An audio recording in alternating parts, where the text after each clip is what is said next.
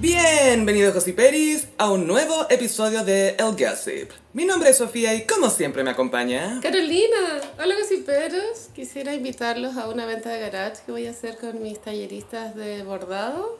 Eh, en el otro capítulo les doy toda la info, pero por mientras quiero que sepan que va a ser el sábado 3 de diciembre cerca del metro Bilbao. Esto es como un teaser de Es lo que el se teaser, viene. sí, ya tenemos el flyer. Ay, el trailer. sí, que sí que todos invitados para el sábado 3 de diciembre. Estupendo. Y también queremos mandarle un saludo al gossipero Eduardo Ávila. Le mandamos mucho ánimo y que se recupere pronto para que pueda salir a ser una diva otra vez con sus amigas Vale y Y Luciana. Another Day, Another Slay. Another day, another slay. Eduardo, esto es para ti. y de esa queen pasamos a The Crown. The Crown, completo análisis, sí, pero ya la vimos entera. Opiniones. Muchas opiniones. Me demoré como tres días en verla entera, igual es poco tiempo. Yo la vi, claro, en poco tiempo también. Es muy un, ¿cómo se dice? Binge. Binge. Binge. Cuando te atragantáis. Y bueno, eh, a mí me gustó mucho el- eh, ver a Diana en su departamento en Kensington. Departamento. Mini palacio. Departamento. sí. Palacete. Eso es como un complejo de, de viviendas, ¿o ¿no? De gente de la realeza. Kensington, claro, son distintos palacios que tienen... Esa está en Londres, si no me equivoco. Sí, porque ahí también vivía Margarita. Era vecina. Y se da a entender que Carlos vivió ahí de joven. Cuando estaban recién casados, se supone Ah, que cuando estaban recién ahí. casados. Ujú. Ah. Y él después, tengo que irme al campo a hacerme mi sanadura. Bueno, pero para los que no lo vieron, de pronto pueden adelantar 20 minutos de este podcast porque vamos a hablar 20 minutos de The 20 Crown. minutos, media hora. Ya, ¿qué te gustó de lo positivo? ¿Sabéis qué me pasó con esta temporada? Que no la encontré tan buena, pero igual me entretuvo porque e- es una serie tan linda de ver, como que está tan bien hecha. Sí, Eh, buenas ambientaciones. pero se dice por ahí, el comentario sobre el creador de The Crown es que al parecer le afectaron un poco la- las reacciones que tuvo la The Real Crown, la verdadera Casa Real, a la última temporada que era cuando aparece Diana.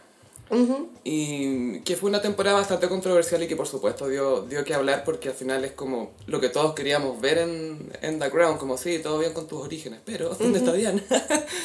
Eh, y en esta nueva temporada son su- mucho más, muestran a Carlos de una manera más favorecedora, como que todo está un poco distinto, se siente un poco que es una reacción a, a la reacción, ¿cachai? Sí, eh, Es una teoría, ¿no? No se Poniéndose conspiranoica, podríamos pensar de que hasta la corona puso plata para lavar la imagen de Carlos, ¿o no? ¿Qué plata? Ya no tienen. No hay plata. Tiene, Se pero es para los yates ya. Porque Carlos está realmente como una persona completamente distinta a la percepción pública que existe de él. Hasta la, como la caracterización del actor sentía que ni siquiera tenía tics que correspondieran a Carlos. Mm. Como que era otra persona.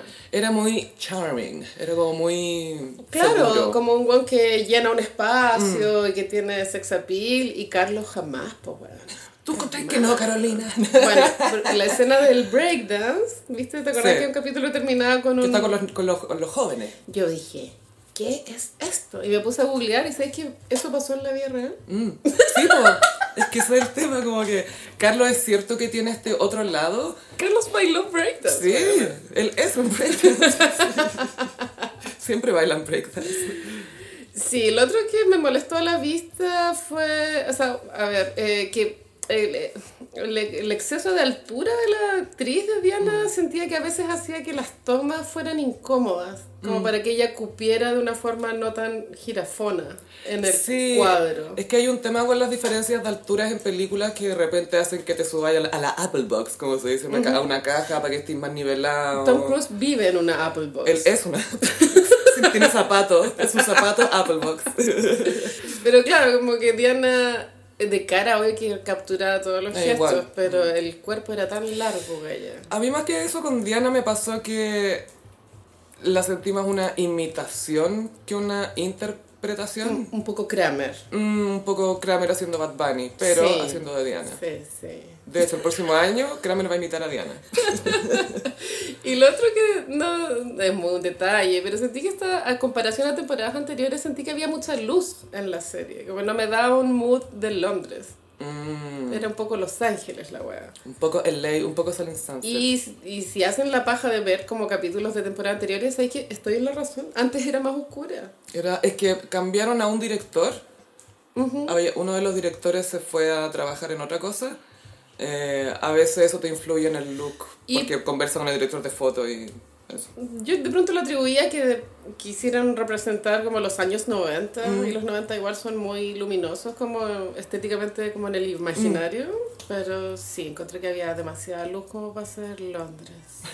Y me gustó la trama del Dr. Ken, el doctor pakistaní que pololeó con Diana, porque en la película de Naomi Watts eh, se le da una excesiva importancia a esta relación en la vida de Diana, como que fue la primera vez que ella amó. Es que sí, se hablaba cuando ella murió que el doctor Khan había sido su... Gran y que se, metió con Dodie como por revancha para sacarle celo al gallo. Y Eso pues- se decía. Tiene toda la lógica igual. Obvio. Yo también tampoco me extrañaría que lo hubiera hecho. Pero me gusta que en The Crown la mostraron como el, la- como el hombre genérico que de pronto fue. Sí. Que era solo un doctor. Un tipo muy normal. Que no, crocs. Claro, que tampoco era como un hombre esculturalmente hermoso, ¿cachai? Sino que era un tipo cualquiera. Claro, porque en la película de Naomi Watts, el doctor Khan era este actor que hizo de... Que es indio, el de Lost. El de Lost, que igual es mino. Mino. Igual, minísimo. Minis- minisísimo. Es un ejemplar ese, güey. Pero claro, el doctor Khan de The Crown es un hombre... Él mismo dice en un diálogo, dice, soy guatón, Soy común, soy súper común. soy fofo. No hago nada. fofo. Y ella dice, ah, es que necesito un sapo. Un sapo para besar, como que ya me casé con un príncipe. Ahora necesito un sapo. Igual es un insulto que decirle a un weón, eres un sapo. Necesito a alguien macabro. Mac- mi vida. Necesito a alguien que sea casi repulsivo, un anfibio. And you're very lucky to have me then. Ah, y eh, los capítulos que eran de la reina solo me dieron un poco de lata, que son eh, el de Rusia. Mm, y el de la- el ano horrible. sí, horrible el ano, horrible. ¿Sabes que en el capítulo del ano horrible eh, la reina tiene un diálogo con su mamá? Es buena esa parte, me gustó esa escena. Y yo, yo por dentro me vi a mí misma y dije, soy una vieja culea, porque yo pensaba, pensaba lo mismo que estaba diciendo la, La mamá. mamá. de la reina. Digo, ¿cómo puedo razonar como una mujer de 100 años? ¿Por qué estoy de acuerdo ¿Por qué estoy de acuerdo con esto? con este monumento viviente? Eh, y la vieja le decía, el- de hecho hizo un chiste que era como, ¿para qué vaya a decirlo en latín? Que es tan dramático. Onda, anus Ay, preciosa. Y al final eso fue lo que quedó registrado, po. El anus horrible. No fue como, ay, pucha, lo pasé mal, fue como, anus horribilis. Y Felipe estaba como muy, como feliz con apoyando a Elisa. Bueno, pero si estaba acostándose con la otra niña también, ¿no? Bueno, esto causó debate en mi, en mi círculo cercano. Es, ¿Felipe tuvo relaciones sexuales con esta niña? ¿Sí o no? Relaciones sexuales yo creo que no con ella, pero sí con otra gente de todas maneras, ¿cachai? Pero, pero con esta niña me suena que no. Yo creo que sí, porque la reina estaba muy para la cagada. Pero porque le estaba dando atención y porque la reina cachaba que ella no tenía nada en común con Felipe y no tenía tiempo Sí. con él y todo. Eso me gustó, que igual era un Géminis, o sea, un Géminis con una Tauro. Y siento que es muy que la reina es muy Tauro, que es como media tonta, como terca. No, no es que fome. los tauros son tontos, por favor. No, no, no, no, no. ¿Hasta cuándo con las controversias, Carolina? No me funan, no me funan. Y a, a Felipe se lo muestra como este arquetipo como de Géminis, como muy curioso, bueno para hablar Estudiando. y aprender cosas nuevas. Curioso, siempre curioso, sí.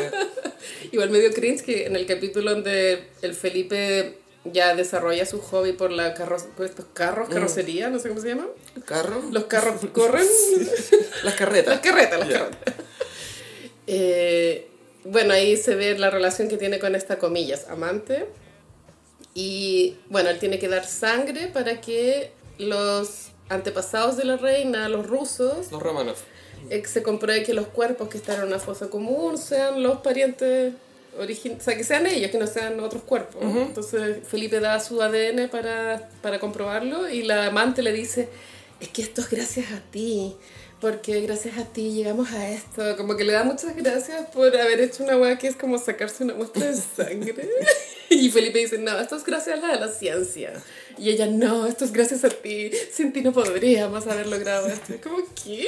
Y aparte que me dio tanta rabia cuando Felipe descubre su hobby de, la- de los carros y dice, no, yo voy a remodelar este, era como una carreta antigua, yo lo voy a hacer. ¿Y qué? Manda como 10 hueones a trabajar para que lo arreglen. Yo voy a dirigirla. Y el hueón literal no hizo ni una hueá. Más que inaugurarlo, más que sacarle la sábana de encima. ¡Listo! ¡Pa! Y bueno, pero el palpico Pero que esa es la versión nada. de esa gente de hacer algo. Le voy a decir a mi paje que lo haga. Pero es que no hacen nada, Claro, y después le da la gracia a Felipe. ¡Ay, gracias, Felipe! Y él seguramente le traspasará sentimientos a, a su equipo. Pero yo no sentí que fueran amantes, fíjate. Porque esta galla, la historia es que ella es la hija del ahijado, o sea, la señora del ahijado de Felipe. Pero tú sabes que en esta gente no tiene eh, problema en, Ah. en meterse entre parientes. No, claramente. No. Tanto así que para corroborar la cuestión de los antepasados de la reina le piden sangre a Felipe, que es pariente de la zarina de la zarina de eh, Romanov. Es como son mis parientes, pero necesito tu sangre.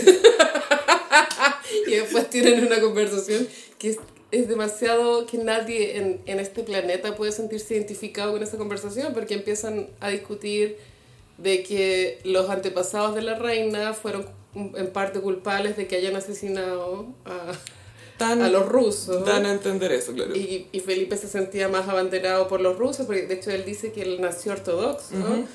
Y es como, ¿quién tiene este tipo de problema? Dios mío. Y la reina le dice, oye, eh, hablamos con no sé cuántos genealo- ge- genealogos, ¿cómo se dice? Bueno, eso. Los que ven genealogía y ninguno pudo determinar como cuándo, dónde, cuándo naciste tú, como cuál es tu verdadero origen la cuestión, pero eso es algo que tiene Felipe también que lo hemos visto antes en The Crown, que su origen fue arrebatado, su familia se murió, esta hermana que él quería tanto, no tuvo papá, no tuvo figura paterna. La ama tenía problemas, ¿cachai? Como que no, no tiene nada que lo ate a su origen, ¿cachai? Y tuvo que renunciar a su nacionalidad griega también. y, no, y que sus hijos no tengan su apellido, ¿cachai? Entonces, claro, nacionalidad griega, pero apellido alemán, pero ortodoxo, y es como el pobre de verdad, ¿quién soy realmente? Mientras anda en carreta, ¿quién soy? ¿Quién soy? Son unos problemas culiados. Huyendo de la realidad en carreta real. así. Qué manera de no sentirme identificada con ninguno de los problemas. Cuando- el tema del, del yate... eh, Britannia. Brit- Britannia, el yate de, de la reina. No pude, o sea, porque igual la serie te apunta que uno debería sentir pena porque la reina va a renunciar a su yate. Y para mí era como, weón, véndanlo. Onda, como, ¿Qué me importa a mí esta weá? Siento que más que sentir pena por la reina es verla. eh, es como que ella va viendo que su importancia y relevancia se va perdiendo. Claro. Porque todos están como indignados que nos van a quitar el yate. ¿Cómo es posible que ahora vamos a arrendar? ¡Ay, ¡Qué qué- extraordinariedad de arrendar! ¡Qué ordinario! ¡Los plebeyos arriendan! Mis pajes que me, arrendan, que me arreglan la carreta arriendan. Era muy así, güey. ¿Cachai? Y, y, y Carlos como, o sea, yo encuentro que esto es lógico. Claro, eso, eso es parte del lado de imagen de Carlos. Yo no sé Eh, si Carlos haya dicho eso. No, la verdad es que Carlos siempre le ha llevado un poco la contra la familia y, y siempre ha sido, aunque nos sorprenda, ha sido más moderno con algunas cosas. Ha estado súper adelantado en todo lo que tiene que ver con medio ambiente, cosas orgánicas. O el, el Prince Trust. El Prince Trust, que es una, como una beca. Pero en la serie igual se le da espacio al Prince Trust. Te muestra mucho el otro lado de Carla. Yo habría preferido desarrollar más a Dodie, ponte tú. ¿Cachai? Sí, es que Por eso creo que es un lavado de imagen. Es que por un lado a mí no me molesta y de hecho prefiero que me muestren un personaje complejo en el sentido que es un saco wea, no sé qué, pero también tiene este otro lado bueno, no es un absoluto pelele, ¿cachai? Sino que hay layers. Layers. Muchas layers. Muchas. Así como también te muestran layers de Diana, ¿cachai? Que de repente es medio inmadura. Débil mental. Débil mental, Que incomoda a. William igual, a sus hijos. Y eso sí, y A mí no me extrañaría que No. eso fuera real tampoco, No, ¿cachai? no, yo creo que eso sí. Y aparte que de por sí a un preadolescente le da cringe su mamá. Pero que además tu mamá te cuente cosas, ay, parece que conocí a alguien especial y Ay, todo. qué incómodo. Y, y William cargaba con esto de que, pucha, mi mamá está triste, Mm. la, la veía muy triste. Sad. Entonces, eso, eso los niños saben, bueno, los niños cachan desde muy chicos, saben perfectamente lo que está pasando en su casa. Bueno, la princesa Margarita también tiene su, su capítulo, por así Tiene decirlo. uno nomás, como que no tiene mucho que hacer, me da pena. Eh, creo que está desarrollada su historia en, en como para mostrar que tiene similitudes con Diana, pero también tiene similitudes con Ana. Con Ana, perdón, con Ana. Pero me gusta ese personaje, pero la verdad es que no pude conectar mucho con su historia de amor del, de este hombre que nunca funcionó. El eh, eh, eh, Townsend, el, el- Townsend. el- el primero con el que se quería casar, que era el que trabajaba para el papá, y que en un principio Elizabeth le dijo que sí, pero después como reina le tuvo que decir que no. Y tienen una nueva discusión ahora, y la Elizabeth le dice, oye, yo como tu hermana siempre te apoyé, y es como, ya gracias, pues, ¿de, de qué me sirvió, po? gracias, hermana. Sí. Igual me cagaste la vida. Como reina me cagaste la vida, como hermana, buena onda. Los corgis, siento que hubo hartos primerísimos planos los corgis y fue bacán. Sí, pero siento que a la vez te demostraban que la reina no tiene mucho... eh, eh, está rara la reina en esta temporada porque está como retirada en vida de cierta manera. Bueno, es que eso apunta la, el plot, que Carlos le está cerruchando el piso porque ella está obsoleta. Pero a la vez siento que venimos, ponte tú, de verla como súper asentada como monarca en, en, en la versión de Olivia Colman, que ya estaba como, como autoridad, Em- ¿cachai? empoderada. La sentía y como... Y ponte tú me pasaba con la Olivia Colman que era nada que ver a la reina físicamente, es un poco como el casting de Carlos de, este, de este año. Pero tenía una presencia y armó un personaje, ¿cachai? Como que la veía y cómo se paraba y cómo interactuaba con la Margaret Thatcher, como todas esas cosas. Cuando la Diana la abrazó, ¿te acuerdas? Sí. Pobre.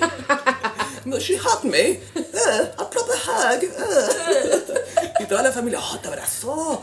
Oh. Y la reina, siento que en esta temporada no, no se siente reina, se siente como una señora que está ahí. No sé si fue intencional o no, pero siento que faltó escribirla un poco más. Claro, porque aparte, eh, no sé, había una escena donde le, iba- le avisaban, o sea, a Andrew le decía... Buen casting, Andrew. Andrew estaba muy bien. Le han hecho buen casting a Sí. Andrew en en todas, sí, muy buena. Creo que Andrew avisaba de que en un tabloide iban a salir fotos... Fergie, cuando le estaban chupando los dedos Eso. pies. sí. Y, la, y la reina como... "Ugh". Sí, mamá, sabéis que es una foto un poco prohibida y la vieja imaginándose que hace que la estaban culiando a la Fergie. Felatio. No, le están chupando los dedos de los pies. Oh no, oh, yeah. oh, God help us. Oh, Creo que es el capítulo ano horrible, ¿no? sí, Ano es horrible. Eso fue lo que hizo que el ano fuera horrible. Bueno, y entonces, ya mi capítulo favorito es el de Mumu, que es el papá de Dodie. Eh, yo, no, yo desconocía esta historia de, de un hombre que se hizo de la nada, como muestra, no sé si este es un documental ahora, Por pero, supuesto que es un documental. pero de la nada. Mira el que hace de Carlos, es un documental. Es un documental. Mumu vendía Coca-Cola en la calle. Sí, en Egipto, un Egipto por supuesto colonizado. Sí. Pero claro, igual es interesante esa reflexión de que, claro, eh, vives en una colonia y tenéis dos opciones, como que no hay término medio, es como odiar a, mm, a, A los colonizadores. a los colonizadores o imitarlos para tratar de ser, de escalar en la jerarquía. Y ahí yo leí algo, Gaia, que eh, estaba un poco mal interpretado el señor Mumu, Mohammed Al-Fayed, eh, porque él al parecer nunca quiso ser como la realeza, sino que quería disminuirlos, en el sentido de al entrar a un salón, él ser el más importante, no ser como ellos. Eh, En el capítulo lo muestran un poco chupamedias, como que quiere conocer a la reina por conocer a la reina y punto, ¿cachai? Quiere escalar. quiere escalar y ser alguien en esa sociedad británica. Pero él quería en realidad... Destruirlos. No, más que claro, pulverizarlos en el Ritz. Es linda la historia del mayordomo Sí. con Mumu, porque claro, el mayordomo había trabajado con Jorge, ¿se llama ese No? Edward, Edward, slash eso, David. el de la película Es de la película de Madonna. Y el mayordomo manejaba todos los códigos de protocolo que efectivamente nadie te los puede enseñar a no ser de que haya ahí nacido en ese ambiente. Y me encantó esa relación entre los dos Era cuando, lo, cuando le enseña, porque al principio el Mumu lo ve trabajando al mayordomo en el Ritz Y él es negro, entonces dice, sácalo acá porque no quiero que lo vean acá los, los blancos, los, los blancos millonarios. Todo muy normal. Dijo el egipcio. Y, Dijo el señor Café. Dijo el señor Café. Y Dodi le dice, no, él trabajó para el duque de Windsor y la cuestión, y ahí como que, "Oh", y lo llama y dice, ¿y usted qué hacía? Esto. ¿Y cómo se hace? Y, y literal que todo el entrenamiento que le hizo el duque de Windsor al mayordomo, el mayordomo se lo hace a Mumu. Claro. Eh, cómo tomar el té, qué libros leer, todo. Y, ahí, mm, y ahí el viejo se pule, Mm. da la, la impresión. Y, y, y ahora- bueno, y hace todo un esfuerzo en reparar la casa donde vivió el, El el, duque. y donde murió la Wallis. La Wallis no murió ahí, ojo, murió en otra parte. Pero en la serie salía que había muerto ahí, ¿o ¿no? No, ¿Quién murió casa. ahí? Era otra vieja. Ya No, no, no, el, el, el duque. El, ¿El duque, duque? murió ahí, sí. Bueno, re- repara este castillo con la intención de que la reina le dé las gracias. Que vaya la reina en persona y decirle gracias, Mumu, gracias. No lo logra. Mm. Y el siguiente paso es comprar Harrods, que es como Falabella. El ITES. de El- Londres. El IT de Zelanda. Que van a tener plata el viejo, bueno, aparte tampoco te, te aclaran dónde se hizo la fortuna. Sí, hay una parte, cuando él se va a comprar el Ritz, agua está pasada a narco. Claro, es que eso es lo que pasa, él quiere comprar el Ritz y la galla le dice, mira, sabes que tenemos algunas preguntas sobre algunos préstamos que ha Mm, Sí, pedido. esa actriz es la de Emily in Paris. Sí. Eso me dio risa. Sí. ¿No te pasa que estás viendo una serie y aparecen pololos de Carrie? Todo el rato. O O sea, ci- citas de Charlotte, citas de Miranda, aparecen todos los hueones que empezaron en Sex and the City, aparecen en series así de es es repente. hoyo. Es como, ay, eso salió en este, ay, es el que se meaba, es el que daba malos besos. Eh, y- pero me pasó, ponte tú, que, claro, mostraban a Mumu y lo mostraron como alguien muy ambicioso, etc. Y después te muestran a Duddy, que es un pelele, básicamente. Claro, es como todo hombre que crece bajo la figura de un hombre em, excesivamente poderoso y autoritario, es difícil desarrollar un- una personalidad propia.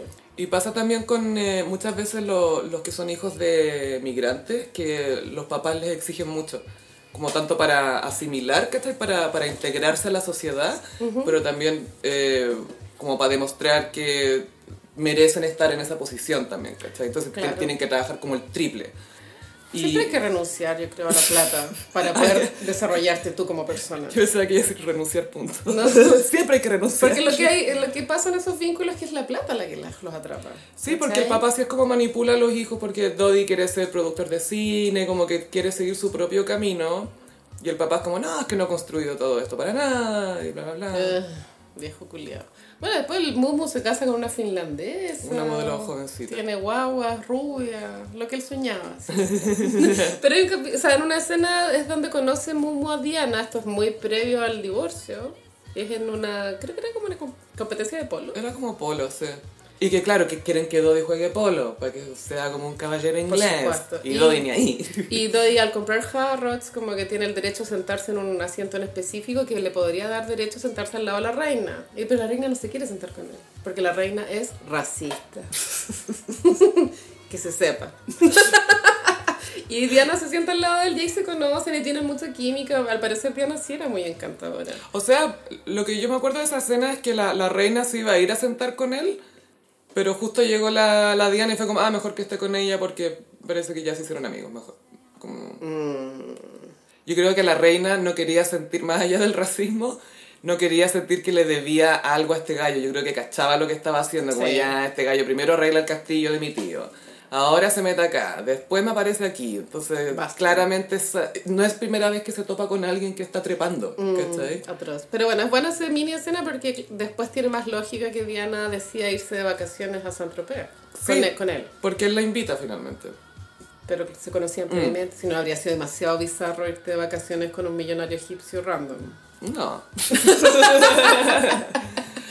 Y Diana, bueno, pues hay un capítulo bien clave en la temporada que es el de la entrevista. Que se muestra que fue manipulada por este periodista de la BBC. También Martin Bashir, que hizo el documental de Michael Jackson también, po. Living with Michael Jackson. Sí, po. Infame. Infame. Sí, es muy tránfugo ese weón. Y muestran cómo este periodista manipuló a la Diana a través del hermano y cómo Inventó el- papeles. Muy chanta. Súper chanta todo para que le... Y se, se aprovechó por- porque cachó que la Diana le tenía buena porque, porque él era pakistaní. Sí. Entonces dijo, bueno, y yo cuando estaba creciendo... Y la Diana, oh, lo entiendo. Y muestran la... la, la evolución de la BBC también, porque había un director de la BBC, era Dookie, ese señor que le había cortado una pierna en la guerra, que tenía una visión de la BBC muy anticuada. Mm. Como, Más tradicional, como. muy tradicional y pro monarquía. Y había un nuevo director de la BBC que era que estaba en contra de la monarquía. El- Ellos van a almorzar y ahí se ven las diferencias de, de opinión que tienen con respecto a cómo debería ser el país. Mm. Y ahí el nuevo director de la BBC tira la entrevista, como vea, pico que se... ya- ¡Que arda todo! Sí. pico todo. ¡Pico todo! Estuvo bueno igual que mostraran, claro, porque te- eh, igual que la Diana haya elegido hacerlo en la BBC, efectivamente le dio una credibilidad que en otro canal no habría tenido. No, pues no puedo ir a Melate, lamentablemente. No, no. Y Oprah también habría sido mucho circo. Sí, porque Oprah la había ofrecido también, obvio, pero habría sido sobre Oprah al final. Es que Oprah la amamos, obvio, pero, Pero- no, no es buena entrevista. No, es pésima. ¿Cachai? Es pésima entrevistadora. Sí. Mucho post-it, poca pregunta. Que todo se trata de ella. Uh, esto me hizo llorar porque me acuerdo cuándo. Pero en ese capítulo se ve la fragilidad mental de Diana, pues, que no es capaz de discernir las fidelidades que tiene a su alrededor. pues. Como, Porque porque acepta cualquier cosa le entrega toda la confianza a este periodista chanta, dejando de lado a su secretario privado. Y ella tenía una paranoia de que la estaban escuchando. Yo no sé si eso haya sido verdad, yo creo que no. bueno. ¿De que la estaban escuchando? Mm, Sí. Si, fuera, si era verdad o no, yo creo que alguien estaba escuchando algo. Es que- En algún minuto. Pero no creo, bueno. Ojalá que no. Y también me gustó que se mostrara el, el Tampax Gate, Mm. porque si no lo hubiesen mostrado habría sido raro. Yo estoy viendo esta temporada para eso. O sea, Para el Tampax ¿Dónde está el Tampax Gate? Lo que no me gustó es que Camila la muestran muy santificada, weón. Como, ¿En qué ah, sentido? Como muy contenida, muy paciente, muy víctima, muy respetuosa. Como, ay, no, ni siquiera puedo pronunciar la palabra reina. Mm. Weona. obvio ¿Cuándo dijo eso? Era cuando ella contrata a un, a un periodista que le vaya a hacer las relaciones Ah, públicas. sí, po, que le Para- ayudó bastante. Sí, po. Es que lo necesitaba, porque era muy fácil malinterpretarla. Y la gente la odiaba, o sea, el pueblo. La detestaba, po, aparte que no la encontraban linda, ¿cachai? Y eso era como el mayor pecado, o sea, te estáis Atroz. cagando la Diana con esta weona. Y todos con una señora igual o más fea. Como muy patúos los weones. Estuvo buena igual la, la escena del revenge dress, que es una escena para puro mostrar el vestido. Es, es weona. porque es icónico. Es icónico. Sí, es por eso nomás. Y hay una, un diálogo fantasioso post-divorcio en donde Carlos va a visitar a Diana al depto. Y esto es toda imaginación. Mm. No, eso es mentira, sí, yo creo que Pero sí. yo- obvio que es mentira, pero sí creo que está bien reflejado lo que pasa después de un divorcio, que igual querías a la persona, ya no estáis Obvio. enamorado, podéis como compartir como amigos o casi hermanos, Le decía lo mejor. pero igual tenía un resentimiento que, que te puede detonar una pelea, que es lo que pasa, ¿cachai? Es que acaba de pasar también, po, ¿cachai? Es como están recién Sí. divorciados y Me son- gustó esa propuesta, la encontré realista, como para cualquier pareja post-divorcio. Y me gusta que no hicieran una caricatura de eso, de, de pareja divorciada, que "Eh, vamos a pelear a esta weona, sino que no, oye, ¿cómo estás? Quise venir, hoy te acordás cuando vivíamos, vivíamos acá. Sí. Como- siento que es súper normal. Y Diana le dice, puta, nunca quisiste pasar tiempo conmigo. Claro. Como que si hubiese querido habríamos tenido este tipo de conversaciones. Mm. Y el buen puta. Y después ya se detonan y pelean. Sí, es como, en teoría podría haber funcionado eso, pero igual estarían aburridos los dos porque son muy incompatibles. Atrozmente incompatibles. Más, porque yo creo que efectivamente sí se tenían un respeto, ¿cachai? De todas maneras, pero son nada que ver. Nada que Los ver. temperamentos, los inter- más allá de los intereses, los temperamentos, todo. ¿Y qué te pareció William? Ah, Baby William bien. Pero él está recién eh, entró a Eton, más no Elton. No. entró al colegio Eton. Eton. Y ahí él empieza a ir a, a tomar té con la abuela, po. Sí. Y tiene una escena buena porque fue la entrevista de Diana en la BBC y después están viendo tele y justo aparece, están reporteando sobre la entrevista y William como que cambia la tele y, y se siente incómodo con la abuela porque sabe que la abuela está incómoda con la entrevista y que la mamá lo hizo y no sabe. Eso es cuando eres niño y te ponen como en esos problemas que no, no querís como pensar mal de nadie, ¿cachai? Sí. Y después, eh, gracias a William, la reina tiene TV cable, te- tele Sí, po, satelital. porque ella tenía una tele antiquísima. Y veía la pura BBC. Es lo único que veía. Era, era como tú con Melate. Era siempre sintonizada BBC.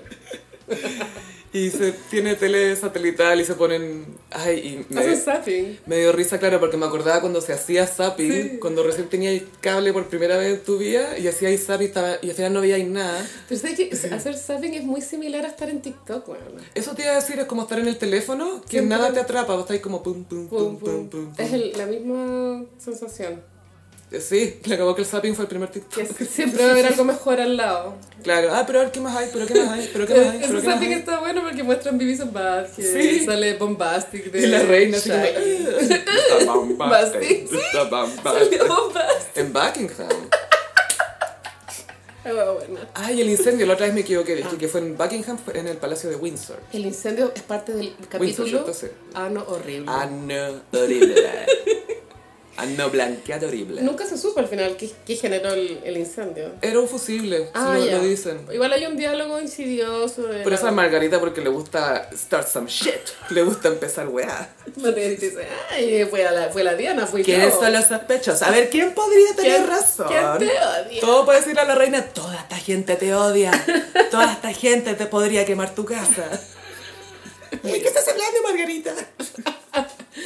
Y también, bueno, el primer ministro tiene harta, hartos momentos. Sick boy. Él tiene que lidiar con el divorcio de estas dos personas. Es que imagínate, te eligen primer ministro de Inglaterra. Oiga, ¿sabe que usted puede ser mediador acá en el divorcio Es que de mi que hijo? yo siento que es muy inapropiado que Sí, hayan que hecho al primer ministro trabajar de mediador. Yo no sé si esa persona en la vida real estudió Derecho, porque los mediadores. Pero es que no era tanto por la parte legal, era por la parte de... A ver, tratemos de razonar. Sí, claro. Y él tiene que ir de un lado a otro como, bueno, Diana quiere X plata y Carlos, oh, esa concha tu madre. Como- Ya, pero Carlos, piénsalo, a ver, compadre, tranquilo. Pero no le habría pedido hasta Winston Churchill, porque No. ¿Te imaginas? No. Winston, mi hermana tiene problemas con el marido. ¿Puedes decirle que deje de huevear, por favor? Are you mad, madam? Qué absurdo.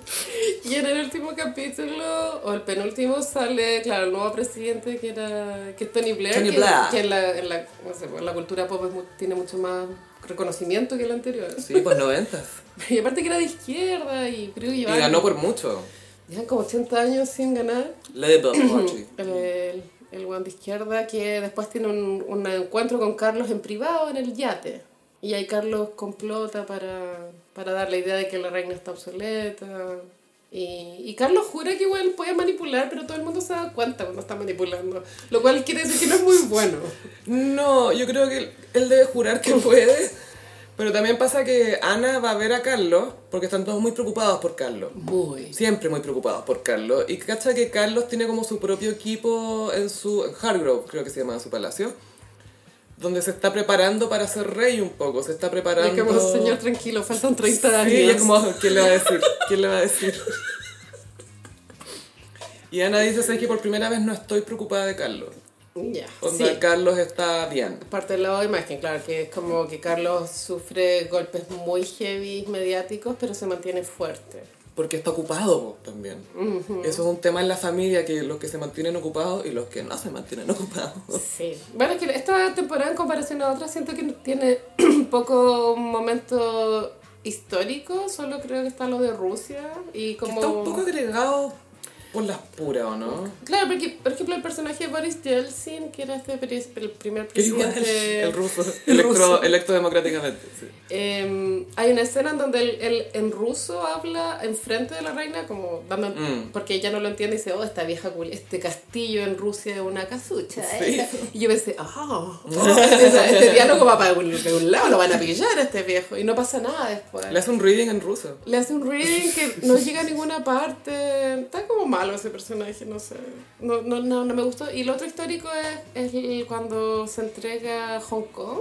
Mm, Hong Kong ya no es parte del Commonwealth. Pero es muy por acá pasó este no no sé siento que le faltó momentos históricos al- comparado con otras temporadas que sí habían momentos súper históricos A mí me pasó ponte tú con lo de los... Porque de repente se mete lo de los Romanov, que el San Nicolás era primo del abuelo de la reina. Y los mariclones, como dicen. Katiuska Molotov Y de Katiuska Molotov, sí. El padrino. Eh, y bueno, a ellos lo fusilaron y, y te muestran el... te muestran cuando los matan y te muestran lo que pasó un poco en Inglaterra de que parece que ellos pidieron ayuda y al final no se las dieron porque cacharon que no eran muy populares. En... Eso está documentado que eso pasó, no es una especulación. Sí, me, me vi un, un baby docu, una investigación y cacharon que, que no eran nada populares los... Y se habla mucho que el San Nicolás era como una persona en el lugar equivocado, en el momento equivocado, porque era como un semipiola. Débil mental, Débil eh, mental. eh, sí, el registro. Pero igual Mino, era, era súper Mino. Que en paz weón. descanse. Que Mino era. Que Mino era. Pero ¿sabéis lo otro? Que si, si tú vayas a mostrar la- el fusilamiento de los Romanov, que es súper como icónico, histórico, no puedes no mostrar que la, a, una- algunas de las princesas tenían, un, tenían los joyas cosidas en los corsés y eso actuó un poco como chaleco antibala. Entonces no se murieron al tiro y tuvieron que matarlas después. Super matarlas. Sí, horrible, weón. Fue una. Mira, yo sé que fue masacre. horrible, Sophie, pero no puedo sentir pena, la verdad. Porque fueron muy crueles con el Ah. pueblo, ¿cachai? Y, no- y era un sistema obsoleto y, verdad, que la chupen. Y weón. los Romanov tuvieron como dos, 200 años. Desde Pedro... O 300 años, pero, pero estuvieron caleta de tiempo en Rusia. Mucho. Muchísimo. Y también mataron a los perritos. ah, ya sí, porque Pero- estaban con los perritos en brazos las Sí. princesas. Muy fuerte, pero bueno. Es como ese gif de Kim Kardashian. Es lo que merece. Hay que echar ese gif. It's what she deserves. De hecho, se lo puse a, con el anuncio de Viola Davis, que puede que sea EGOT, It's what she deserves. Bueno, es que eh, cada vez que alguien está a punto de ser EGOT, yo pienso en J-Lo. Que Beyoncé. Beyoncé. Beyoncé que juraba que iba a ser EGOT a los 30. Beyoncé no tiene, no tiene Oscar, ¿no? No, pues. Oh, no. No tiene nada. No. No, tiene, tiene Grammy. Tiene Pero el Grammy... Ah, sí. Sí, sí. Sí, el, el G no es de Golden Globe. No. Para el pesar de los Golden Globes. Sería got. ¿Te acuerdas de hace mil años que hubo una entrevista, en- esa como un, eh, una promoción para Grace and Frankie? Sal- salía la Jane Fonda con la Lily Tomlin. Y empezaban a enrostrarse los premios. Como, Sí. ¿Cuántos Emmys tení? Ah, Uno, yo tengo dos. y tú diez, y tú dos, y no sé. Era muy bueno. Y al final Jane Fonda siempre ganaba porque ella tenía un Oscar. po. Sí, po, y Lily siempre. Tomlin no. Qué heavy. po. Ya me cagaste con tu Ya, pero volviendo a The Crown, sí, igual es muy entrete la serie, está excel- excelentemente bien hecha y está todo bien. igual. Sí, pero me pasó que esta temporada, pues, tú, me pasó con el casting de Felipe también, que se ve muy dulce el viejo. Y Felipe cuando ya entró a su corpse era, a, su, a su era. de cadáver, Ya, esa, en ya estaba en Corpse Era. estaba en su primera corpse era. Taxidermy era. Y este gallo lo veí y veía al Papa Pancho, po, ¿cachai? Sí, po, sí. Pero sí, lo sentía como muy dulce. Lo, lo de los Romanov no que encontré que estaba un poco de más. Fue un poco... eh, fue- siento que fue como influencia del género true crime. Esa cuestión, Sí. como metamos un fusilamiento y la cuestión que tiene que ver con la trama. ¡Nada! Pero mira, los gowns. Russian gowns. Russian Palace. In Southern Russia, no, en Soviet Russia. Obvio que faltó Alexander Petrovsky. Faltó Alexander Petrovsky ahí fusilando, debería haber estado él. Y igual me gustó también que Dodi lo mostraron como este, mm, una persona buena para el, para el carrete. Que era. buena para la coca y que no te extrañaría que alguien que tiene que en el fondo que no se siente suficiente o que siente que está peleando con el papá Muy o lo que 90 sea. también, muy sí 90. muy 90 pero también de entregarse a la vida pues. Y claro, tenía esta polola que no tengo idea quién es, parece que era como una aspirante actriz. Era aspirante a actriz pero que también mostraba era como Chriselle Era una crucial. porque era corredora de propiedades slash modelo slash actriz slash Chriselle No aprobada por Mumu. no not Mumu approved No. no Y ya spoiler, eh, en, la, en la siguiente temporada, la sexta, eh, vamos a ver a Diana de nuevo. Por eso ya se sabe, están grabando en, en, en España, según TikTok. Pero España va a ser París Bar- sí, en Barcelona están haciendo la recreación de- del accidente, que yo me imagino que el primer capítulo de la sexta temporada va a ser el accidente y después el segundo el funeral, me imagino. Algo así, porque. Porque ya, mira, cuando asume Tony Blair, si no me equivoco, Diana murió como dos o cuatro meses después. Ya. No fue tanto tiempo. Wow. Fue poquito. ¿Le, ¿Le tocó duro al Blair? Sí, que, que me da pena. pero sí, igual estaba viendo la serie muy angustiada, como, ay, no quiero que Diana muera. Es como, ¿será en este? ¿Será en este? ¿Será en Me da este? pena. Y eso me pasa cuando llegamos a, esta a estas últimas temporadas que como, ¿se muere ahora? ¿Se muere ahora? ¿Se muere ahora? Ya, pues muérete, pues, ¿cachai? Es como, uh, no sé si quiero estar pensando así. Claro, no sé si me gusta esta faceta de mí misma. ¿Quién soy? Soy sick girl. ¿En qué me convertí? ¿Qué hiciste conmigo, The Crown? ¿Qué, ¿Qué has hecho de mí? Resumen, el actor de Carlos vale pico, weón. A- Que a, a- a todo esto yo encuentro que actúa bien, pero no captura a Carlos. No, Eso es. Es otra persona. Carlos no está, está muy seguro, está muy... Igual me hace sentido que Carlos se sienta envalentonado después de un divorcio, pero se ve muy seguro. Y una cosa es estar envalentonado y otra cosa es estar seguro, ¿cachai? Como que siento que le falta más, un poco más de arrogancia, un poco más de Sí, algo. igual el, el- no, el, no el actor ni la serie, sino Carlos en, en sí mismo, él estuvo súper equivocado al divorciarse, porque si tú eres parte de la monarquía, no podéis pretender ser como todos. pues, tu, tu trabajo es mostrar un, un ideal de vida fantástico.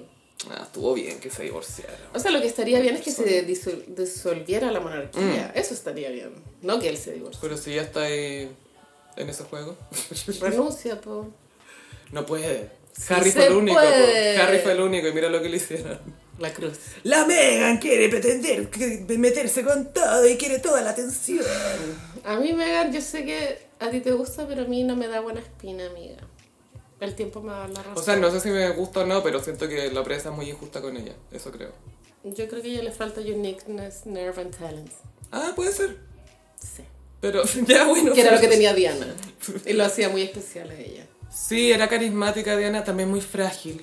Muy frágil. Muy frágil y débil mental también. Esa entrevista estuvo de más. Y sabéis que esa entrevista en The Crown te muestran a la Diana con otra actitud a como fue la entrevista en la vida real. Y este es el problema cuando existe registro de estas entrevistas, que todas hemos visto esas entrevistas. Pero la Diana en la entrevista es como mucho más, ay, sí, lo que pasa es que... ah, ah". Y esta Diana era como muy ingeniosa, era como, eh, tirar tallita y como, eh, eh. Hubieron tres en ese matrimonio. Wow. uh, uh. Y la actitud es como, ah, ah, soy uh, la mejor comediante. Y cuando da la entrevista en la serie, hacen un paralelo con una festividad que tienen los ingleses, que era como... De hecho, ese capítulo se llama Pólvora. Porque... Ah, remember, remember the 5th of November, Guy Exacto. Fawkes. Y eh, Ve de venganza. encontré como fome igual. El- Es que eso para los británicos como wow, Wow, porque ok. quiso eh, hacer explotar el parlamento. claro, igual Diana dice que dio la entrevista ese día porque estaba todo el mundo fuera. Porque el, el equipo de- de- del canal de televisión fue hasta su casa, po, Sí, pues. al palacio de Kensington. Martin Bashir. Sí, sí. Y después Martin fue directo a Neverland. Esta gente de mierda, yo, Diana viviendo en un departamento soñado. ¿Cómo no va a poder ser feliz? ¿Cómo no va a poder ser feliz? Ay, Gaya, si fuera tan simple. Yo creo que tú quieres pensar que es así de simple. Y todos los outfits Obvio que a tenía. arreglar con un departamento. Y Obvio. obvio que tu BFF es Elton John. ¿Qué más necesitas? No, estaban peleados, acuérdate. Ya se Ah, murió. Gianni, no. Mr. Versa- Versailles. no Versailles murió como en junio. Y Diana murió en agosto. Sí, un par de meses. Sí. Empieza con la muerte de Mr. Versailles. sí. la base se transforma en, en la serie del asesinato de Versace. Bueno, te cachai la, la, la bachelet hace de Elton John.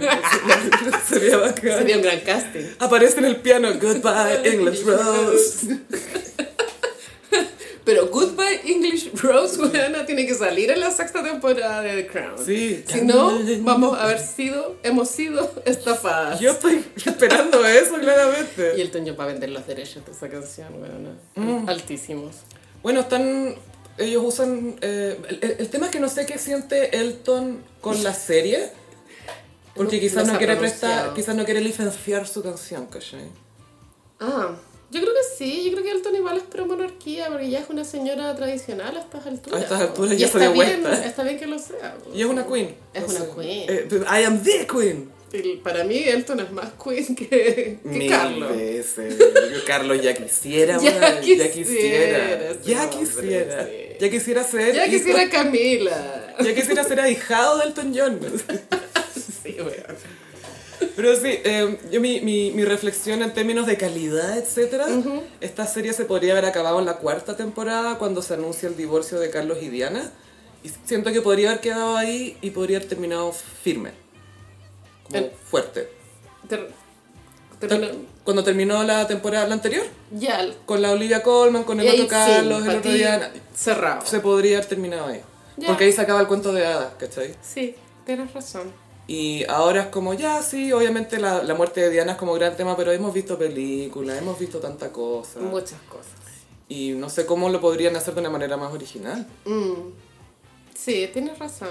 Pero de que se pasó bien, Pero se igual, pasó bien. pero eso me pasa, es de ese entretenimiento que no me está aportando tanto, pero lo estoy pasando regio. Las risas no faltaron. Estoy lista para criticar, voy a decir todo lo que yo habría hecho mejor, Obvio. pero igual lo estoy disfrutando. Sí. Y ese es mi mood con The Crown. Ah, y bueno, finalmente Alexander Petrovsky se sumó a... Al elenco de The Crown. Dijo, no, a- a- no me voy a ir a Just Like That. No voy con la reina consorte. Alexander Petrovsky, conocido artista visual y bailarín de ballet. Sí, Mikhail Baryshnikov es el bailarín de ballet, Alexander Petrovsky es el que hace instalaciones de luz a gran escala. Cuando él dice de que se dedica, o sea, en la última temporada de Sex and the City, él le explica a todos los conocidos de Carrie a qué se dedica. Steve lo encuentra tan pretencioso. O no, Miranda. Miranda es como, esta weá. Instalaciones de luz a gran escala. ¿Qué es esa weá? ¿Qué es weá? Y, y Steve le dice, ya, sí, igual es un poco pretencioso. ¡Gracias! Dice Miranda, ¡gracias! ¡Es pretencioso! Muy así. Sí, a, a Mikhail Baryshnikov le dieron un premio de danza, el, el- el reconocimiento más alto en, eh, en Reino Unido. Excelente, bien por él. Mm. Bueno, él es exiliado hace mil años. Él se, ¿cómo se dice cuando se arrancan? de- de- Autoexilio. de autoexilio. Cuando estaban de gira con una compañía de baile, estaban en, no sé, en Chicago, ponte tú y como que, uh, Bye, bitches. bye bitches, das Badania, das Badania bitches. ¿Estás lista para hablar de Skort Gate? Es córtala ya. Corta la tuya, con esta. córtala con la cuestión. Felipe Cast fue sorprendido, eh, bueno, se viralizó un video donde una mujer lo estaba grabando en un auto. Y esta mujer tengo entendido que es una skort, como dicen en Twitter. No escort, skort. Es que no puedo con skort. Que tengo que explicarle a los gossiperos, gossiperos que la Sofía ha disfrutado con la palabra score. Lleva una semana riéndose de esta wea. Juro que abro el pantallazo, lo veo y me río. Score, claro, que la Score. palabra bien dicha es escort. Escort, sí. Y, y en Twitter se hizo trending topic la, la, la palabra score. Y lo, lo divertido es que en inglés es escort. Escort. No es que, ah, ya, pero en inglés debe ser escort. No, es escort. Claro, la traducción literal es acompañante, pero es un eufemismo a prostituta. En el fondo es, es eso. Un acompañante. Una Una- acompañante. Eso es. Claro, un acompañante VIP. ¿sabes que yo igual siento que si ya estás en ese oficio, el de la prostitución, y, y, y tu público es VIP, uno de los requisitos para, para ser bueno en tu oficio es la discreción.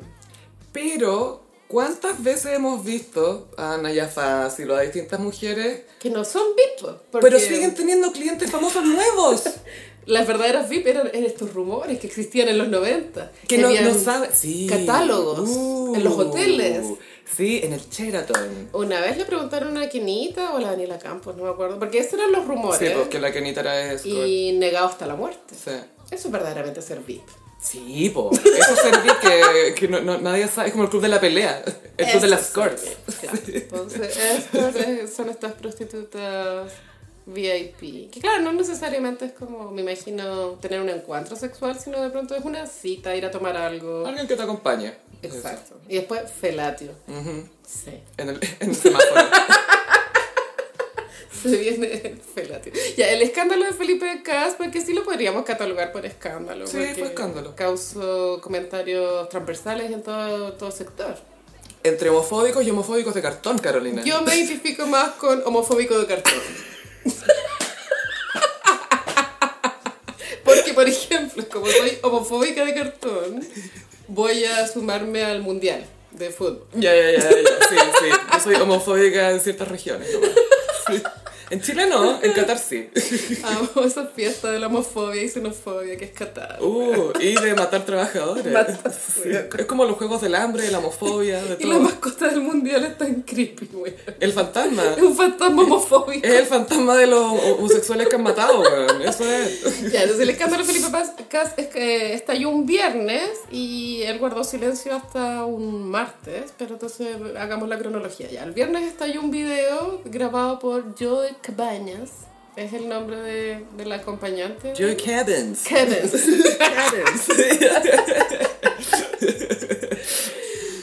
Cuando pa- yo vi eso en Twitter, yo ya estaba enterada de que Felipe Cas andaba en Bumble. Yo creo que eso lo supe en junio, ponte tú. Hace rato, desde de este año que yo estaba en Bumble, sí. Sí, y entonces pensé, claro, no, porque claro, si hubiese sido infidelidad habría sido más sabroso el show, pero eso quedó descartado a los minutos, porque habían pantallazos de Se Felipe sabía, sí, en pues, Bumble. me acuerdo que... Y en Bumble, gossiperos para los que no, no saben, la aplicación te da la opción de, de, de que tú eh, pones una pregunta para que cuando Pregúntame hagas match, claro. las mujeres hablan primero. Entonces, para que la mujer te haga esa pregunta. Y la pregunta eh, como Pre- seteada de Cas era pregúntame por mi familia. y como, ¿qué querés que te pregunte? Mando sobre tu Con esto la voy a matar. ¿sí? Con esto la voy a matar. Va a cachar que la familia es lo primero para mí. Y su bio era bien así, es muy real, era, soy Muy- economista. Puros títulos. Qué lata. Sí, bueno. Tengo un magíster, tengo un PhD. Es como... Qué Eh. lata. Eh, eh, Así te describí. sí. y eh, ahora, claro, se viralizó ese video y al, eh, como lo viralizó la misma persona que estaba presente en el video, que era Joe Cabañas, Scort. Scott, eh, al tiro cachamos que, que se trataba de una persona que, que puede que trabaje en el comercio sexual. Entonces, ahí se abren más aristas, como Mm. La ilegalidad de la actividad, pero estamos dando por hecho que estaban en esa, porque también podría haber sido, porque no podría estar haciendo Uber. Turno. Está haciendo turno. Puede estar haciendo un turno, ¿no? Porque hoy que No sabíamos quién estaba atrás. siete palos no te alcanzan para llegar a fin de mes. Eso es lo que gana el weón. Siete palos, weón. Ay, qué heavy. Y bueno, y después se supo que el weón no va a trabajar hace como mil No, años. ¿cómo se te ocurre? ¿Qué ordinaria? No, la gente No. que no, qué, ordinario. Qué ordinario era Sentarse en un trabajar. asiento público. Y eh, fue chistoso que hubo dos personas de derecha, uno es creo que este gallo apellido Coloma y otro de apellido Chaguán, pero creo Sí. que es de C, verdad, no sé si es RN. Y los dos salieron a tuitear eh, inmediatamente para defenderlo, pero era muy no me ayude tanto. Hoy es que sí. Porque al tiro, o sea, eh, se podría haber jugado con la ambigüedad de no era yo en el video, era alguien que se parecía. mí. Not me. Pero estos dos caballeros al tiro, ay, ¿qué tiene que el Felipe esté en el auto con una amiga? ¿Qué tanta weá? O sea, al tiro eh, confirmado Mm, que era. confirmando él, que- ¿cachai? Casi y que le habían pasado el contacto casi. O sea, este contacto ya venía de hace años en una libreta negra. Está más arrugada esta tarjeta de presentación. Y bueno, igual a mí me parece feo grabar a alguien a la mala. Mm. Que es lo que ella hizo. No seas, y menos si es cliente o no sé, encuentro que está mal. O sea, obvio que fue un claim to fame. Si yo antes del viernes yo no sabía quién era Joe Cabañas. Y ahora tiene un show en la Fausto el sábado. ¿Cachai? Es feo igual. No me gusta, no estoy de acuerdo. No, Tampoco estoy de acuerdo con Nati Chilena, ¿cachai? Sí, no está... Porque, o sea, si te contratan para algo, la idea es que sea íntima. Es como que la gente con OnlyFans se ponga a publicar los nombres de usuarios, los datos de las personas que pagan, ¿cachai? Es como loco, da ¿no? paja igual defender a Felipe Cast, pero bueno. Estamos defendiendo el principio de, es eso, no, no, no a Not Felipe. Ahora lo bueno de este escándalo es que siento que hizo mucho más por, por los trans Sí, que, Que- que el gobierno que anterior. miles de campaña que no llegan a puerto, ¿cachai? Esto hizo más que Daniela Vega por los trans. Más que la mujer Porque fantástica. toda la derecha Estaban defendiendo. Ah, así se sienten, ok. es una mujer, es una mujer. Ese era el discurso de la derecha, ¿cachai? Y que hace mujer. dos meses era otra cosa. O sea, yo, yo con mis propios ojos, bueno, he leído tweets onda Daniela Vegas hombre. Onda, Ah, lo he sí, leído, po. ¿cachai? También, no po, son sí. sugerencias ni eufemismos, onda, lo No. dicen. No, y lo dicen como... como provocando, como, ay, me van a quedar eh, picado. Pero claro, para defender a- al, al compañero Cass, eh, ahora todos eran, no, es mujer, es mujer. No había absoluta duda de que fuera mujer porque no se nos vaya a pensar, no vamos a pensar que él es homosexual, porque eso sí que no. Esa era la vibe, ¿o no? Es como obvio que es mujer porque él no es maraco, como algo así. Bueno, es que se despertaron como opiniones muy oscuras con este escándalo. Pero lo chistoso es que te diste cuen- uno se da cuenta también de los conceptos que maneja la gente por ya qué es trans, qué es ser mujer, qué es ser homosexual, qué es ser no sé qué, bla, bla, bla. Y cachamos que no sabemos tanto. No, no. Y también da lata porque como dentro de igual es un tema reciente en la cultura, la transexualidad, o sea, ha existido desde el año uno, sino No, que pero lo- el tener el vocabulario ahora se habla. eh, hay dudas que no deberían plantearse en público, ¿cachai? Que son como el tema de las transiciones. Mm. Muy incómodo de presenciar todo este debate. Para mí, por lo menos. Pero la cosa es que estaban todos, más que hablando de ella, estaban hablando de Felipe Cast por su hipocresía en el Sí. sentido de... A ver, yo igual me preocupé de buscar qué había dicho Felipe Cast Yo antes de estas cosas. También, de hecho fue mi primera pregunta como dentro de mis conocidos. como, ¿qué- ¿Cuál ha sido la postura? ¿Cuál es nuestra, nuestra postura con respecto a la postura de Felipe? y obvio que me llegó un mansplaining de un gay. ¡Ay, qué envidia! Qué buena. Los gays también hacen mansplaining. ¡Ay, gaysplaining! Gaysplaining. sí. Y me dice, es que él está con una mujer, en verdad da lo mismo, no tenemos nada que opinar. Y es como, weón, cállate. No, claro, no tenía que ver con eso. Porque yo quería ver, a, a ver, ¿qué, ¿qué ha opinado él de la ley de identidad de género, ¿cachai? O de trabajadoras sexuales, de comercio sexual, como que eso me interesaba ver a mí. Sí. Y la verdad es que no pillé nada, no sé si googleé mal, pero lo que yo pillé no fue nada. No, y aparte él, él dentro de lo... O sea, él es muy salido del closet con, con el tema de la araucanía. Es muy ra- está radicalizado en ese aspecto. Y he visto videos que no existen. Sí. Muchos videos que no existen. Mm. También fue tema... eh, antes del plebiscito, él difundió una fake news para que las personas nos escandalizáramos con el aborto. Y era como, ay, se va a poder abortar a los nueve meses. Eso lo dijo. Y es como, weón, no, onda... Mm. Ya, pero me enoja. Eh, El tema es que legisla desde lo valórico, es eso. Porque igual es una persona de formación católica. Y, pero, la, claro, el otro lado es que mm, dentro de Bópoli igual hay... O sea, cuando partió de Bópoli igual estaban asociados con iguales, ¿te acuerdas? Entonces igual sí, ah, dentro de han estado a favor de las Sí, diversidades. pues, han estado a favor. Pero en cosas valóricas al final legislan por lo general un poco conservador. Muy conservador. ¿Cachai? Y eso es lo que molesta. A mí como que me da lo mismo lo que él haga en su vida privada, mientras no sea hipócrita. A mí no igual, porque la prostitución es ilegal. Mm. Y yo igual estoy... Soy conservadora en ese aspecto, soy media TERF. Como que no me gusta que exista la prostitución. Yo estoy a favor que tengan medidas de seguridad y de seguro y de AFP y todo, que sea un trabajo. Obvio que prohibirlo es trabajo, muy ¿cachai? radical, pero Y, pienso... y va a seguir igual, es como lo del aborto, aunque lo prohibáis, A veces me gustaría que ¿Va a fuera por seguir? hobby o como por diversión, para ahorrar, para ahorrar para viajar. como por juegos sexuales, ¿cachai? Pero no porque en general las mujeres que se dedican a eso es porque tienen mucha necesidad económica. Sí, po. Igual es un trabajo heavy. Imagínate, te, te toca Felipe Castro una noche. ¡Imagínate! Córtala, El nivel de, de genereque que te puede tocar esa noche. Y la cosa es que Felipe, cuando ya se está, o sea, no olvidando esto, pero No. daba la impresión de que no iba a hablar. Never forget. Never forget, sí. Never forget. Eh, pero esto fue el, el- claro, el martes él saca un video como no iba a decir nada, pero Igual fue chistoso porque todo el fin de semana el hueveo en Twitter era hoy le cortaron el internet al Felipe Cast. Y justo, Ahora está callado. Justo Gabriel Boris andaba en la Araucanía.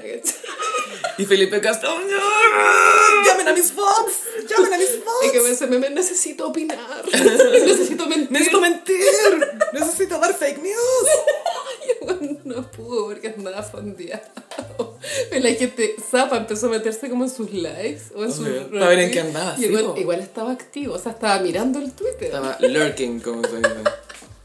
Desde la oscuridad. Y bueno, obviamente tiene que haber contratado ahí a un equipo de, de emergencia. Para hacer lo que se llama el pivot, pivot, pivot, que es desviar.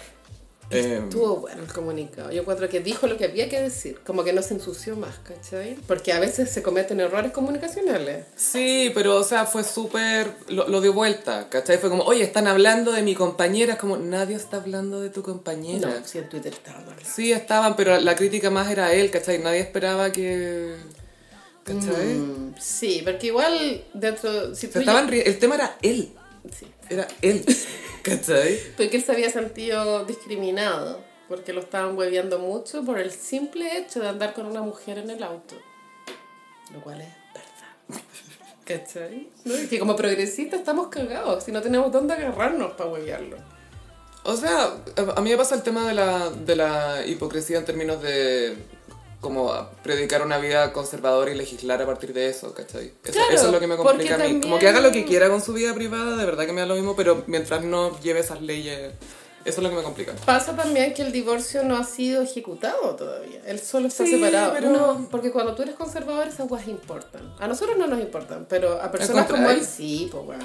Pero si el matrimonio para ellos no es hueveo. pues. No, sí sé, pero por el, el de- ¿cómo se llama? El, el proceso legal, decís tú, como el de firmar se- Firmar. separación y todo Sí, eso. obvio. Mm. Eso no me molesta tanto. A mí sí, un poco. Porque es doble estándar. pues. Sí. Vamos a ver qué pasa más adelante. ¿Qué pensará José Antonio? Uh, está, está opinando otras cosas. Me salió huequere. Uy, me salió querer que eso. Había un meme que era el viejo cast, el, el José Antonio, como en un asado y ahora decía, me salió huequere. Sobrino. Sobrino. Ay, ¿Cómo hago para no reírme de esto? Como que no puedo. Y aparte igual estaba fascinada viendo...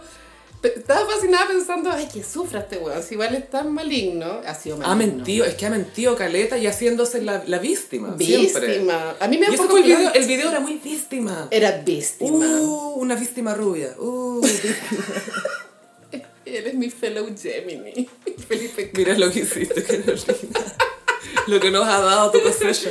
Pero sí estaba contenta. Me aparte que esto igual le tiene que dar una humildad a este weón. Como de sentirse un humano vulnerable al final. Humildad o un sentimiento de, ay, todos me persiguen y uh, soy un mártir. Eh, no, yo creo que puede quedar a los chantajen y hayan, hayan otro tipo de... ¿Tú crees? Sí, sí, Mm. estoy segura. A, a mí no me gusta hacer como slut shaming, ¿cachai? No, Como es que la, de- la política es muy sucia. Pero, pero, sí, mm, que deje de mentir nomás, es todo lo que le pido. No, y no sé, weón, como... También se visibilizó como el tema de salir con una mujer trans. Y, y fue como una lección, igual, como porque nadie puede opinar y está bien. Sí, pues. Así que al final es para mejor lo que pasó. Yo creo que pa- pasó que gente lo hueveaba a él porque a él le debería molestar estar con una mujer trans, pero no, pero está con la mujer trans como ya, pero entonces te molesta a ti. No, era, era raro el, Era raro. el progresismo, se vio cuestionado. Muy cuestionado. un jaque mate. se vio un jaque. Carolina, te tengo una pregunta difícil. Ay, qué. ¿Le damos en el gusto a Drake o no le damos en el gusto a Drake? sí, siempre. Drake, Petty Bitch Extraordinaire. Drake es la perra más mezquina de todas. Eh, Drake la agarró con Taylor Swift ahora. Drake acaba de sacar un disco con 21 Savage. Hair loss. Her Loss. La, en el capítulo pasado comentamos que eh, hizo toda esta eh, gira de prensa falsa, que de hecho eso estaba entretenido. Y ahora que su disco entró al, a Billboard, Drake subió un pantallazo que salían sus canciones y tapó a Taylor en el número uno con emojis. Drake sabe lo que está haciendo. Sí, tirándose a los Swifties encima. Drake sabe perfectamente lo que está haciendo. Igual me gusta que no le tengan miedo a los Swifties, porque yo les tengo pánico. Lo admiro. Pero Drake como que se tira a cualquier persona encima. El único que la sacaba en la cresta es Pusha T, el, el rapero que le dijo, oye, tú estás escondiendo un hijo y la wea fue como, ok, mejor no me meto más con raperos de verdad, ok. Bueno, que eh, Anti-Hero, el, el single de la Taylor, bloqueó a, a, a las nueve canciones que estaban en el, en el top 10 pues, de poder tener un número uno. Claro, se quedaron. Y, y después creo que subió Sam Smith con Unholy. No, eh, Sam Smith está muy en el 10, 9, 10, 9, Ah, 10. yo había visto 9, un 10. pantallazo que salía como arriba también. Bueno, pero debe seguir Anti-Hero. Dime que si no cuando escucháis en Halley no pensáis en el TikTok de Sam Smith grabando su TikTok en la calle. Es que para mí es la canción del TikTok. TikTok Song, así se llama. Sí. Y después uno de los productores de Drake subió otro shade eh, con, el, eh, con, eh, con el top 10 de Billboard como, ay, si en realidad todos sabemos quién es el número uno, sin trucos ni nada. Si todos saben, como diciendo que, implicando que la Taylor utiliza triquiñuelas para... que no sé cuál sería. se no, estrategias de marketing. Ah, pues, sí, po. pero igual necesitáis los streams, po, ¿cachai? Pero está todo apuntado, o sea, toda la estrategia de Midnight está apuntada a que los Swifties escuchen todas las canciones, no solo el single. Que ha sido como estrategia de Taylor un poco con, con su música, que ella cacha que los Swifties, o sea que sus fans en realidad suben, siempre tienen su... Sí, pero Todas las esta campaña de marketing específico, en Esta fue más, esta fue más todavía. Sí, porque ella, eh, previo al lanzamiento de Midnight, en TikTok, a las 12 de la noche subía un TikTok donde decía, el track número 5 se llama, no sé, Maroon. Y todo...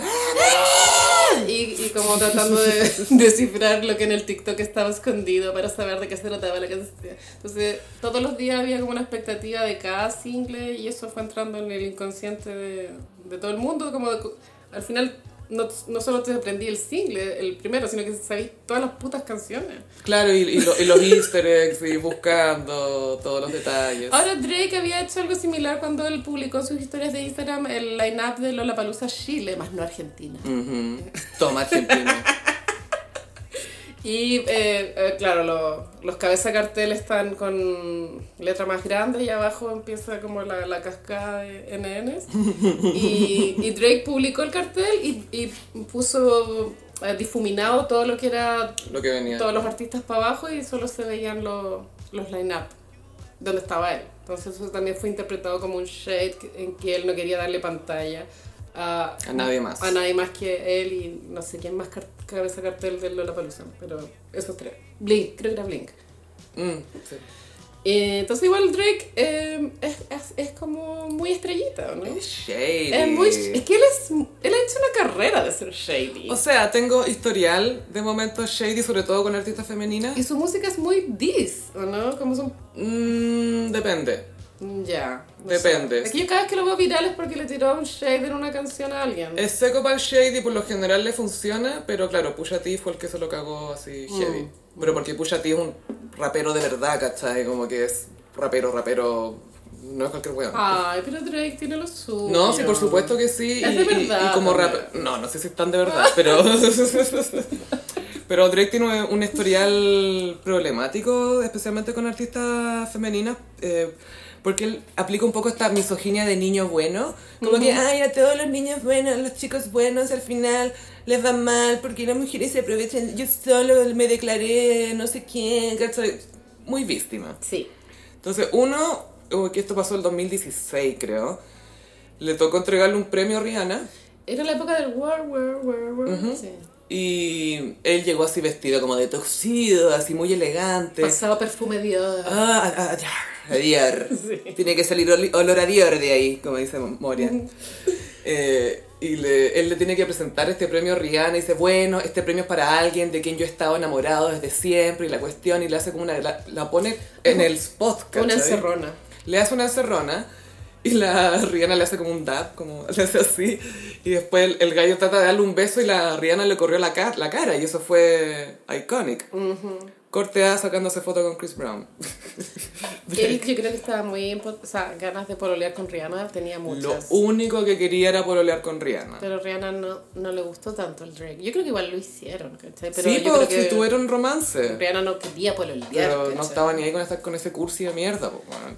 No. Después usó a Megan Thee Stallion, la rapera, que ella tuvo un incidente que le dispararon y acusó a, otro músico de hacerlo y en la comunidad hip hop que es súper misógina, estaban todos de, de parte de este weón. eh, del que le disparó y nadie le creía a ella. Inventaron una, una conspiración de que ella lo había inventado. Es como, Juan, le dispararon, Juan, por favor. Qué brígido. Y Drake ahora sacó una canción donde hace referencia a esta, al disparo que recibió esta galla. Pero dijo, no, si es sobre otra cosa. Es sobre una mina con la que yo estoy saliendo que se puso inyecciones en el poto. Por esos shots, por eso, por eso. Me dice la palabra stallion. Stallion, pues sí, pues she a stallion. ¿Y ¿Qué significa? ¿Stallion es algo? Eh, es un, eh, un semental, un, eh, un caballo. ¿Y Megan se llama Stallion? Megan, Megan Thee Stallion se llama. Damn. De- después dijo que el marido de Serena Williams, que con la que él salió un tiempo, era un, era un groupie.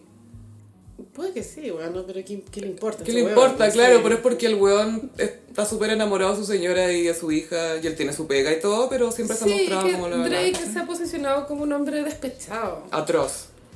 Además, se escribía con la Millie Bobby Brown, esta niñita de la Eleven, cuando la niñita tenía 14. Todo muy normal. Y él tenía como, no sé, 30. Es como, ay, es que somos súper amigos. ¿De qué habláis con alguien de 14 años? Todo muy normal. Si yo hablo con la gente de 14 que hablo son mis sobrinos, ¿cachai? Y tampoco tenemos tanto tema, créeme. Lo intento, pero no hay más. Sí, muy degenerate. Y esto, otro, otro momento que fue problemático, pero por lo cringe, fue que eh, Drake quería usar, samplear If You Had My Love de J-Lo. ¿Ya? If You Had My Love. Eso. Y hicieron una prom en Las Vegas, como una fiesta de grabación. Tan cringe, amiga. Y él y J-Lo, reyes del cringe, siendo cringe juntos. Era una grabación del cringe. ¿Pero los amplió al final? Sí. Sí, ya. Sí, la, la, lo- la usó para una canción. Entonces Drake nuevamente recurre a esto de ser un poco mezquino. Es como una hueona chismosa, encuentro. Claro, pero ahí que caemos la misma misoginia, como de cla- clasificar su comportamiento como de vieja caguinera. O sea, yo no lo he llamado así todavía. Ah, ok. Toda- Pero no me dejaste otra, porque efectivamente es una vieja cagüinera. No, es, es- es un hombre chismoso, es eso. Lo es, pero no son los hombres más fascinantes los que les gusta el chisme, weón. Pero no para tenerlo cerca. No, no, no. Es como te voy a mirar ahí en un reality, pero lejos de mi vida, por favor. En un reality. Por favor. En un estudio encerrado. Pero bueno, no sé cuánto irá a durar el, el imperio de Drake, porque es, es tan exitoso, bueno, es como Sheeran o Taylor Swift. Es que claro, y eso es lo otro, que igual hay similitudes entre los dos artistas, ¿cachai? Entre Drake y Taylor. Los dos son reyes de Spotify, o sea, es una cuestión... Ellos deberían colaborar. Es que se habló de una colaboración, po. Mm. Y Drake hace un tiempo había subido una foto con la Taylor, como hablando de que, ay, que los dos trabajan duro, bla, bla, bla, bla, bla. Pero los dos, ponte tú en términos de cómo escriben, es como escribir desde el diario de vida. Todo el rato. Eh, saben de marketing. ¿Cachai? Saben súper bien cómo venderse. Memeables. Sí, súper memeable, rompen récords, máquinas de hits, dominan Spotify, sacan algo y al tiro récord, ¿cachai? Como que son súper similares. Y también hay un tema en, la, en la perso que también de repente cómo se posicionan frente a una crisis, que también puede ser interesante, no sé si muy similar, pero, pero que puede dar paso a más drama. ¿Y cómo es ¿cachai? el fandom de Drake? Porque los Swifties se sabe muy bien cómo es el perfil Swiftie. Sí. Drake es súper... Pues yo no sé si Drake tiene gays. Yo creo que no. Yo no conozco a ningún gay que, ¿No hay Drakes? que sea un un gay de Drake. The Drays. The. Pero claro, es más hetero el público. Hombre hetero. Porque pues tú... Ah, Drake le pasó que sacó un disco que era semi-house electrónica. Certified Lover Boy. Eh, pero no, era otro creo. Que lo sacó al mismo tiempo que Beyoncé casi. Sí, po. Y nadie lo Eh, pescó. ese no ¿Era es- el mismo? El mismo, buena. Yo había escuchado que era otro. Ya, googlealo. Sí. Pero si se da cuenta, de hecho yo escuché ese disco y lo encontré bueno, buena. Era muy bailable. Eh, honestly, never mind. Así, Es- ese, ese, ese. Ese, ese. Pero sí, él es muy como el, el- el chico que todas las chicas quieren, pero todas juegan con él y nadie, nadie se toma en serio su corazón. Y cállate, Sí. perra. Es como esa onda, Es ¿cachai? medio Justin Timberlake en ese sentido. Y tiene esa cuestión de que, ay, ustedes me tratan mal. Y, y están las mujeres, las good girls y las bad girls. No existe nada No. entre medio. Está la para casarse, la que se porta bien y la que hace lo que yo le digo. Y la que ay, sale a carretear y hotline bling, ¿cachai? Como que esos son los dos tipos de mujeres que hay en el mundo de Drake. Es muy misógino. Es terrible. Pero en fin. Vamos a ver qué pasa aquí. Ojalá que no se- Ojalá que la Taylor tampoco le haga el white woman a esta cuestión. No, no tenga reacción de white woman tears. Ah, no. Yo creo que no. No, no. Creo que está, está ocupada. A la pobre le quedó la cagada con Ticketmaster. Weona, en Estados Unidos está la cagada con Ticketmaster. Los fanáticos están iracundos y no radicalizados. los culpo, weón. Radicalizados contra Ticketmaster. Es que van a llegar con antorchas, así, es que no los culpo. Anda, Enemigo público número uno, John Mayer. Segundo lugar, Jake Gyllenhaal. Y tercero, Ticketmaster. Pero va rotando, siento, en- entre los Swifties, como que, ¿a qué no digamos hoy día? Ah, esta no, ahora es como los Horocrux, así como que... es muy así. Tengo un momento muy cute. ¿Qué pasó? Ya. Oriel Marie, que es una escritora slash poeta que tiene el mejor nombre de Twitter, que es Queerly Beloved. Ella va- es una escritora que va a recibir un premio en la gala de Out Magazine, eh, que es una, una revista for the gays y by the gays. Por su libro Gambo Yaya, que se trata de cómo es crecer siendo negra, queer y con sobrepeso en el sur de Estados Unidos. Y el libro como que fue súper bien recibido y tiene que ir hasta gala. Y ella subió un TikTok pidiéndole a Lizzo si por favor le podía mandar el vestido que había usado en los Emmys. Porque había buscado vestido por todas partes para la gala y para la alfombra roja y no encontraba, po. Y Lizzo le mandó el vestido, weona. Y la, esta galla, la, la escritora, la Oriel Marie, lo recibe y está con su señora así, como, ¡ah, mírame! ¡ah, ah! Y se lo pone y se mira al espejo y como que se mira y después se mira un rato y se pone a llorar así como que no lo puede creer y dice, ¡ah! Es que ¿dónde más iba a conseguir un vestido? Pues igual a Li- Lizzo es full, full que le hacen a las cosas a medida. po. Sí, pues es que no les queda otra, pues. No. La otra vez estaba viendo una lista de, de personas plus size que, y de distintos rangos, ¿cachai? Que no les mandaban nada. Y había gente que era, no sé, no era una talla que tú decías, oh, no, es que solamente talla ropa hecha especial, porque si no, no, sino que Sí. los diseñadores no hacen talla... Se ha hecho una crítica eh, con respecto a ese tema de las tallas en específico. Yo me acuerdo cuando eh, Miu Miu sacó una, una mini muy 2000, que esas mini con, con el tiro súper bajo. Fue una mini que se hizo viral porque fue, no sé, pues Nicole Kidman la usó en una portada también. Nicole Richie también, Paris Hilton. Creo que no. Es Es que fue hace- imaginé esas que Es que fue hace poco, así. fue hace como un año. Ah, ya, ya, Era ya, como un revival de esa Me mini. estaba acordando de la Simple Life. Pero te inspiraban de siempre. sí, gracias. Y esa mini Miu Miu también tuvo una portada, o sea, tuvo como una sesión de fotos con, una modelo plus size, que entonces era una mini, igual que te, solo te tapa la raja, pero para una modelo plus, ¿cachai? Y eh, la crítica era, ¿para qué hacen una mini para esta sesión de fotos plus si la puta mini no está en la tienda? No está disponible. po. ¿Cachai? Tal cual. Tal cual. Entonces pasa eso, que, que también existe toda una fantasía de las modelos plus size que ocupan hot couture, pero no- tampoco está disponible para No está comprar. en ninguna tienda. No, Claro. weón, aunque sea, aunque sea millonaria, ¿cachai? Sí, eso es lo heavy. La, Y es heavy, sí. la Melissa McCarthy, que sale en Bridesmaids, sale como en varias películas. Ella le. Y tiene un dueto con Barbara Streisand. Ay, sí, canta precioso. Es que, Gaia, ¿te imaginas ese claim to fame? Weona. Ha grabado un disco, no solo un dueto con Barbara Streisand. Ella, monte pasaba que le pedía a diseñadores si le podían mandar vestidos. No, es que no tenemos talla sample, cosas, no tenemos en tu talla, ¿cachai? Solamente tenemos talla sample, como demuestra. Entonces la galla al final hizo su propia marca de ropa plus size, porque era como, bueno, no me van a dar nada, ok, la hago yo y le vendo a otra. Complicado el tema de las tallas. Por eso Shane ha tenido tanto éxito, porque Sí. a pesar de que es una weá anticológica, donde la weá, eh, eh, condiciones laborales... Antihumanidad. Antihumanidad, anti, Antiinfancia. anti, antiplaneta Tierra.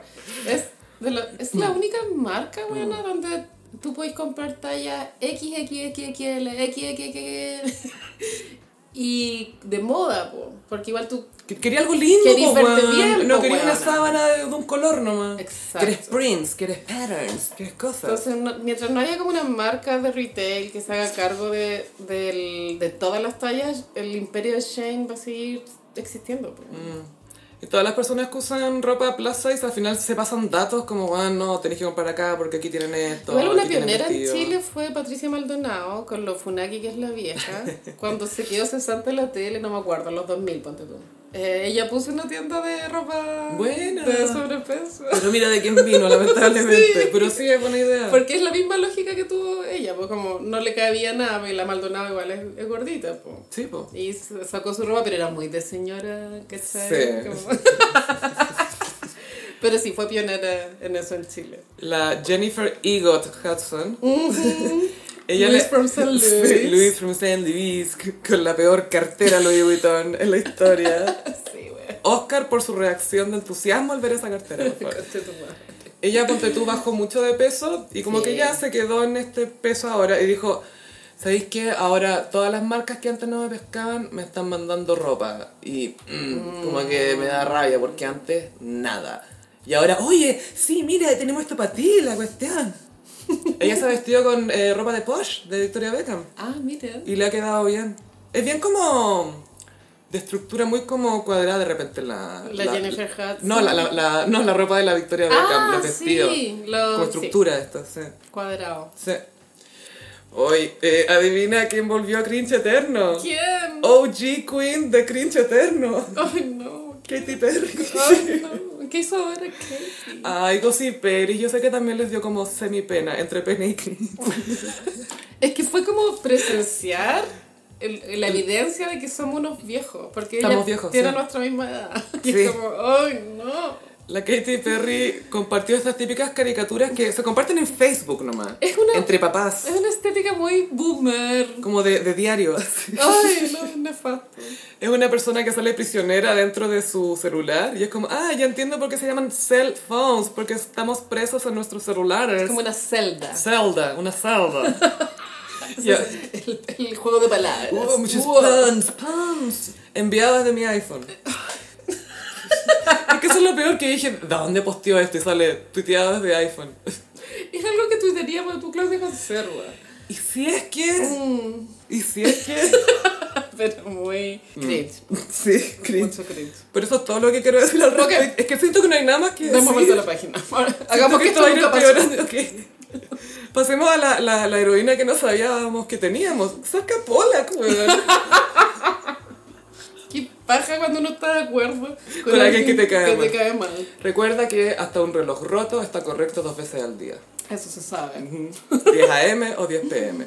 Bueno, Savka Polak hace rato viene con la lucha de, de que el ex marido le pase plata. Gaya, es que eso tiene que ser la motivación porque Yeah, no, se descargó. Yo la he visto en la tele en matinales, no más de, o sea, mínimo tres veces la he visto en matinales hablando, ¿Hablando de de este esto, tema? que el, el ex marido, como las técnicas del ex marido para no pagar, como cambia de teléfono o, o sus propiedades las ha dejado a nombre de otras personas, cosa que no Para le- que no digan que tiene. Todas las tricuñuelas posibles. Ni, ni Franco Parisi. Es que ni siquiera está acá. Y me parece que va a salir una ley de que no vaya a poder ser candidato eh, a, a ningún cargo público si, si debí, debí eh, pensión de alimentos. Súper bien.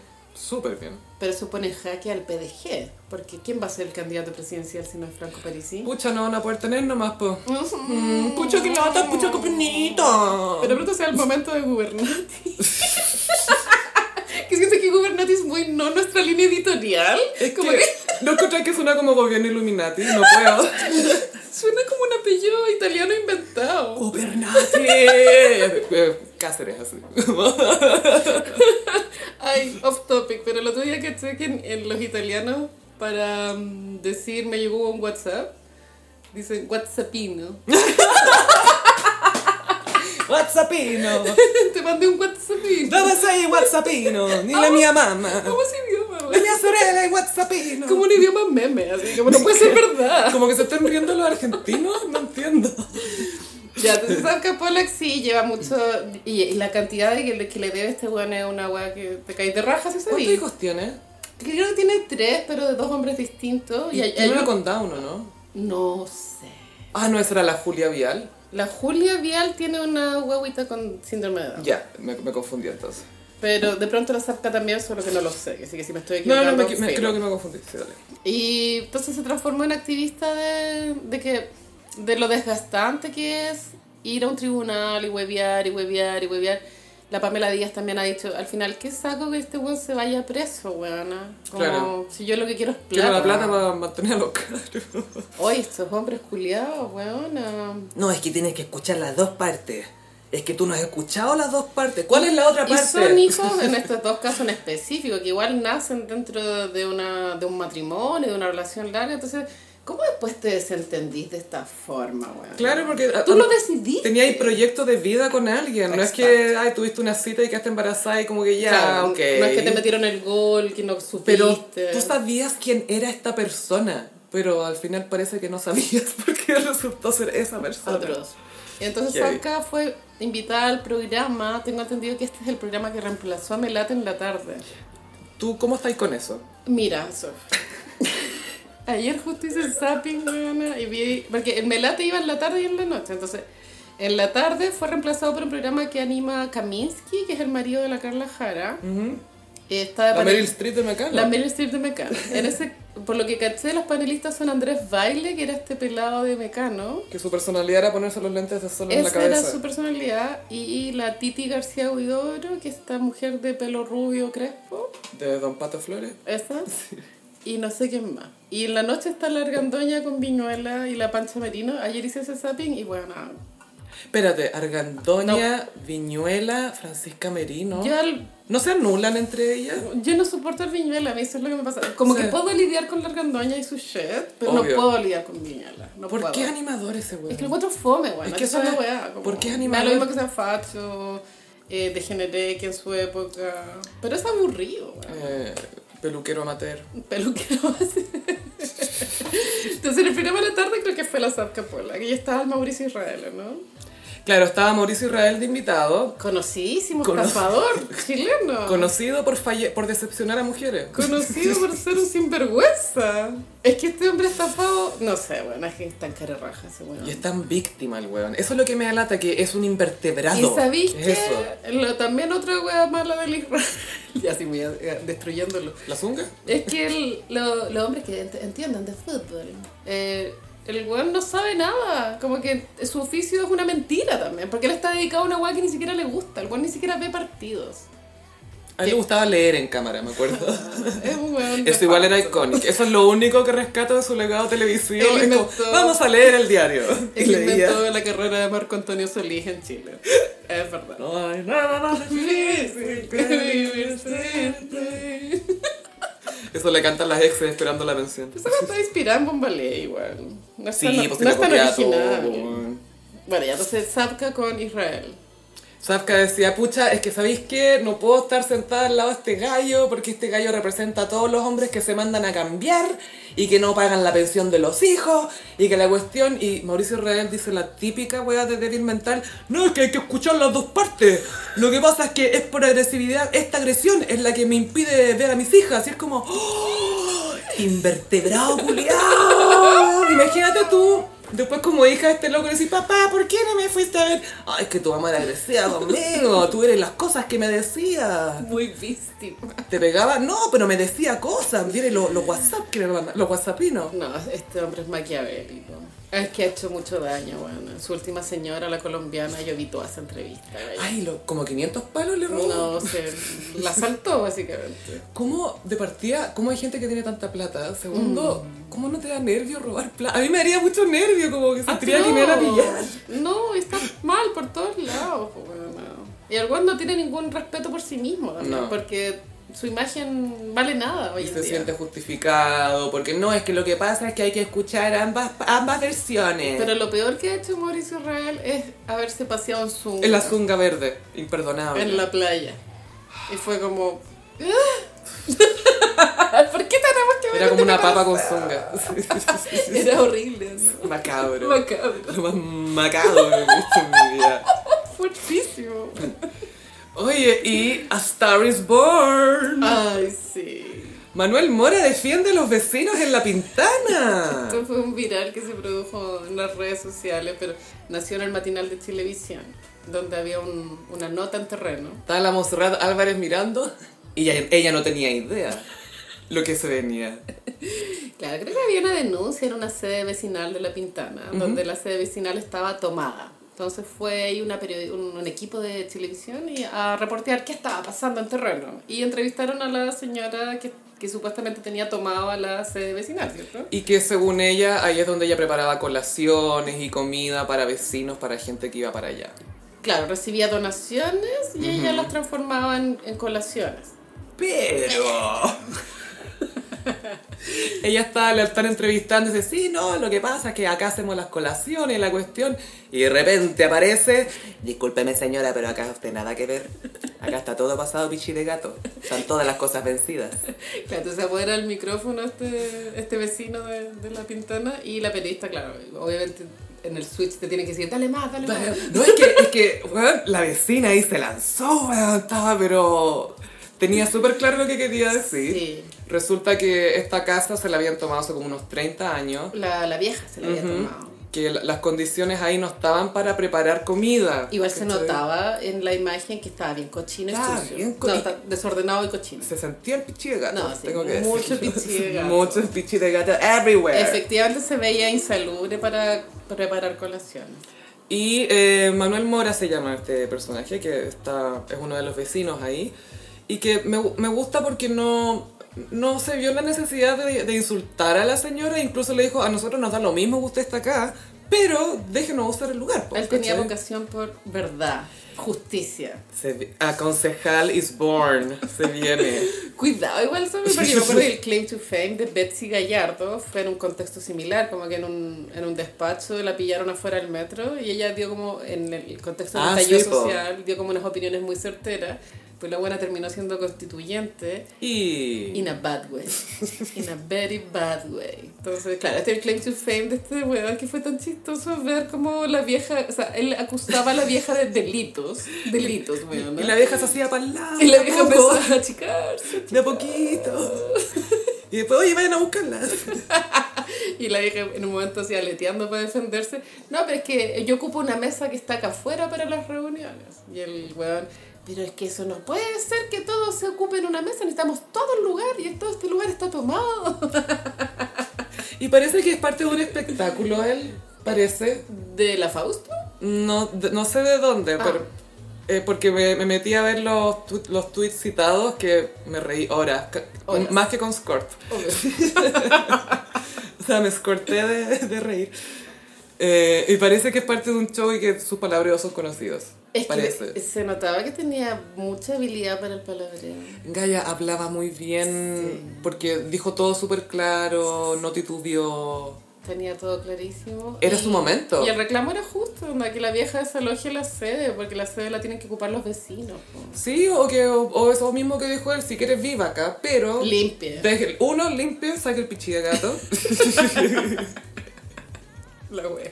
Ahora, plot twist. Después se supo que hey, la señora que está acusada de, la toma y el robo de colaciones es de Evópolis. Oh, oh not no. surprised. sí, muy not surprised. No, eso, mira, el robo de plata en política pasa en todas partes, hay que decirlo. No vamos a. Pero, no, pero Evópolis. Pero no me iba a callar con este fact. No, no, no, no, no, no, no, no. no.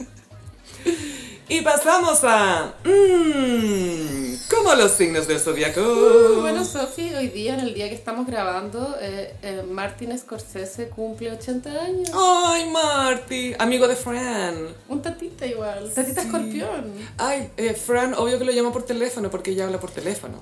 Fijo, teléfono Fijo, fijo. sí, sí, sí, sí, Ni cagando celular. no, no, no, no, no, no, no, no. Sí, yo creo, yo creo que Fran, Fran debe estar invitada a la celebración. Obvio que sí. Sí. Está preparando los puchos. 80 años igual es para un caballero que sigue filmando.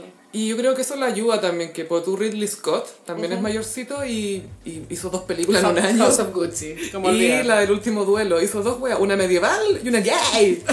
The Range. The Range. Y ninguno. Y ningún Oscar, sí. Entonces hice, eh, bueno, como Scorsese es escorpión y está de cumpleaños, hice eh, papeles en películas de Scorsese como los signos. ¿Cachai? ¿Los personajes? Los personajes, Ya. los personajes. Con Aries. En Aries elegí eh, Henry Hill, que es el protagonista de Goodfellas, Persona real. Que murió hace poco el actor. Muy poco. sí.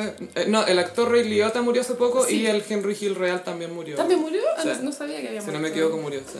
Bueno, esto es muy Aries igual, esa escena. La de la cocaína. Entero jalado viendo que el helicóptero lo sigue. Me está siguiendo, me está siguiendo, pero tengo que hacer la salsa tomate. Muy Aries, güey. Esta película es de culto. No es de, Es mis- muy- no es de mis favoritas, pero es de culto. A mí me gusta mucho cómo muestra la relación con la señora, cómo se conoce, que después la deja plantada y que después la mina le va a echar la foca y el weón se enamora de ella cuando ve que le está echando la foca, le gusta como le grita. Dice, oh, está, me estaba gritando, pero se veía linda. Sí, Muy Aries. sí son demasiado arias. Tauro, Jake LaMotta, de Toro Salvaje. Ay, eh, De Niro hace de este. Ah, creo que es la primera de De Niro con, con Scorsese, o fue Taxi Driver. No, fue Taxi Driver. Taxi Driver. Sí, sí, sí, ya. Eh, bueno, y esta yo no la he visto, pero tengo súper entendido de qué se trata, porque buena. es muy de la cultura pop. Sí, no, es buena, es buena. Y la elegí en Tauro porque obviamente un boxeador requiere, bueno, em, esto lo aprendimos en Rocky, mucha disciplina, ser eh, terco con la weá. Y pa- bueno, como un toro, un toro Sí, salvaje. po, sí. consistente. Tauro, obvio. Fuerza. Este- en blanco y negro era esta película. Sí. Aburrido, eso no me gusta. A mí me gusta porque te. Porque tú cuando veis la sangre en blanco y negro me gusta. Porque se ve interesante. Se ve bonito. Mm. Géminis, elegí a Colin Sullivan, que es Matt Damon en Los Infiltrados. Oh, es muy buena. Lo hace bien Matt Damon ahí. Un conche tu madre. Es como el mejor de la película, siento yo. Desgraciado. Él y Alec Baldwin. Doble cara. Sí, Colin, él comienza a trabajar para Frank Costello, que es el personaje de Jack Nicholson, que es como un Sí. jefe de crimen en Boston. Y se mete como infiltrado. ¡Uh! Ahí el nombre de la película, pues Carolina. Buena. ¡Oh, oh, ah! Qué buen film. Y se mete a la academia de policía y se hace detective para trabajar para Costello desde adentro. Sí, igual, claro, súper. eh, siento que maneja bien. Maneja mejor que Leonardo el, el- estar infiltrado. Igual. Es que el pobre Leonardo, pobre. Ya, ya voy a llegar a ese papel. Pobre. Sí. Cáncer. En cáncer elegí a Sam Rothstein eh, de Casino. Me encanta De Niro de nuevo. Es de Niro y lo, lo encuentro cáncer porque en verdad es como el que se hace cargo de los problemas cuando hay problemas en el casino. Sabe lo que hay que hacer. Sabe lo que hay que Sí, hacer. sí. so- Y, y con la señora, como que, ay, seamos felices, tengamos una guagua, como que quiere, Sí. quieres tener una vida normal. Dentro como de las películas de Scorsese esta la encuentro como levemente como que tiene un, como, como una sensación distinta. como- Bueno, debe ser porque está en Las Vegas, hay más luz, no sé, bueno. Sí, puede ser, puede ser. Y es la época también porque son como 70s, 80s, entonces Sí. es más vistoso esa época. Leo, Jordan Belfort, de Lobo de Wall Street. Full Leo. Esto ya no hay que explicarlo, obvio que es Leo, ¿no? Sí.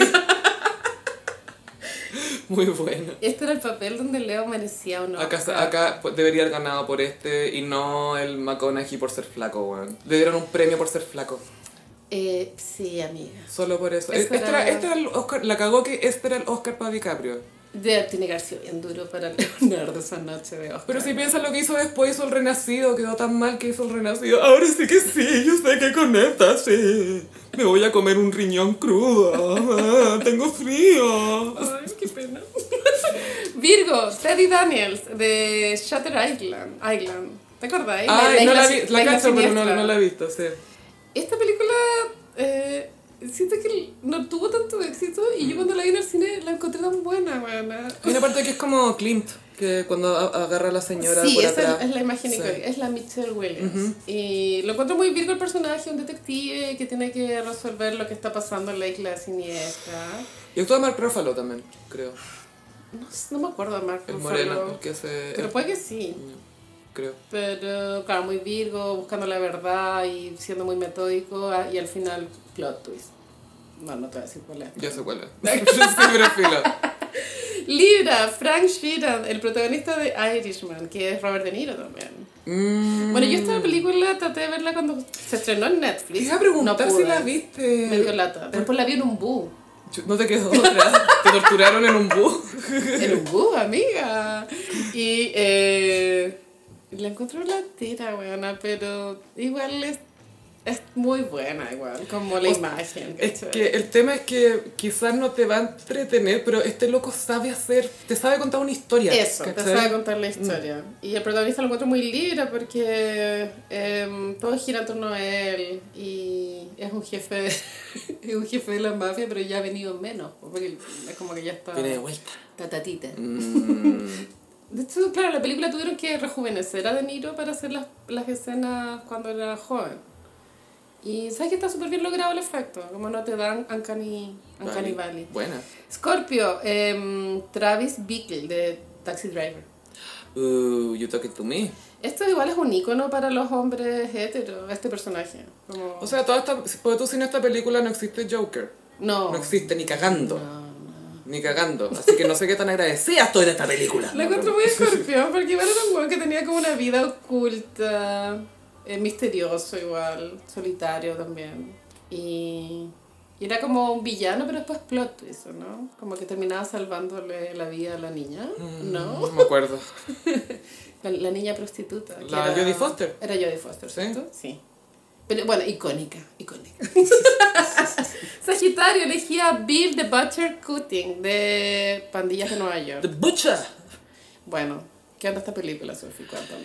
A ver, esta película fue una de las que empezó a salvar a la carrera de Leonardo después de que hizo La Playa. Sí. Él hizo esta y Atrápame si puedes. Y esas dos películas salvan el Lego. Pero esta es una película que cuesta, cuenta la historia de Nueva York y de cómo lo- los migrantes y la gente que estaba ahí de a poco fue armando la, la ciudad y las rivalidades que existían entre las pandillas. Y aquí llega Amsterdam, que es Leo, with an accent, todos con acento. Mucho acento. Have a very Irish accent. Y, y él se acerca a Bill the Butcher, que eh, Daniel Day-Lewis, que habla así. Sí, sí. Que él mató al padre de, de Leo, que era Liam, Liam Neeson, el de Taken. Y, Medio leco, güey. el medio leco, y está la Cameron Está Díaz. la cámara. Y el niñito de T es el amigo de Leo. No, si hay mucha gente. Pero, claro, y, y este villano es muy icónico. Bueno, porque es el actor también. es rarísimo, sí. Capricornio, Billy Costigan, que es Leonardo en Los Infiltrados. Yo encuentro que es muy Capricornio porque efectivamente su vida es puro trabajo. Puro trabajo. 24-7. Y necesita un clona. Necesita, yo creo que más de uno, Carolina. Pero él pide la receta. Piden muchos clonas. ¿Y qué queréis que haga con un clona? Esa escena es lo ¡Ah, pues escena! ¡Un clona! ¡Un clona me vaya a dar! ¿Qué queréis que haga con un clona? Y así, es como ver a la Carolina. Es increíble. La- claro, la él está enamorado de la psiquiatra. Le pide el Obvio. clona. Y él le dice, ¿qué quieres que haga con esto si tengo que lidiar con mutilaciones? Viste que el Jack Nicholson lo, lo expone a unas weas muy violentas. Como que le muestra una mano. Mientras está tomando desayuno, saca una mano una bolsa. Le empieza a hablar con la mano, con la mano. Me gusta esta película. Jack Nicholson acá dice, voy a hacer lo que quiera. Sí. Como, ah, no hay límites. No, no hay hay... Y puta que es entretenido. Acuario, eh, Howard Hughes. Esta es de Scorsese, ¿sí? El aviador, sí. ya. Como que por un momento dije, ¡uh! Este es el, y acá podemos notar algo bien entretenido, que es que la- las películas de Scorsese se ven distintas. Sí, Pues todo el aviador se ve como más azul, cuando muestran pasto se ve azul. tienen colores. Sí, es bacán. Sí, es bacán. Y Howard. bueno, Howard Hughes, eh, muy acuario igual, muy a su manera, muy excéntrico, jurando que es muy distinto y pionero en todo, ¿o no? Sí, pero me gusta mucho la escena en que va a la casa de la Catherine Hepburn y conoce a la familia y que piensa como estos cuicos culiados, como no, como que no trabajan.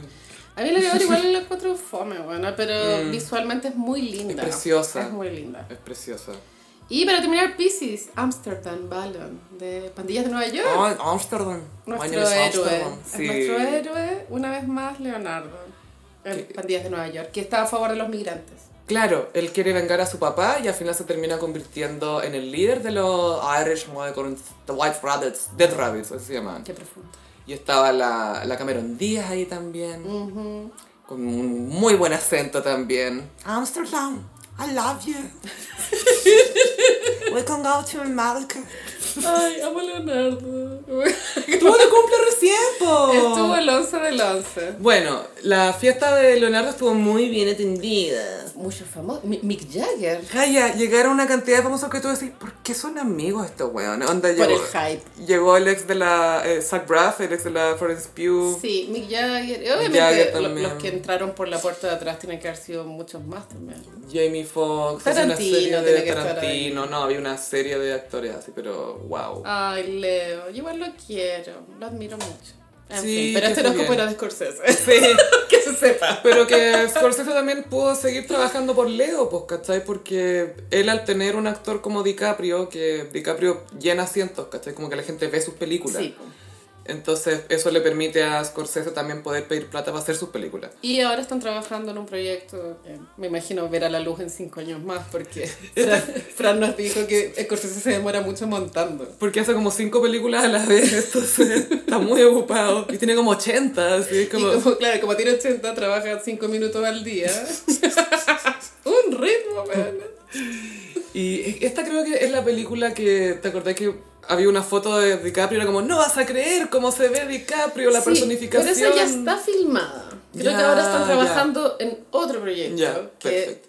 insisto, estalla pero no estalla. Yo creo que va a ver la luz en 6 años más.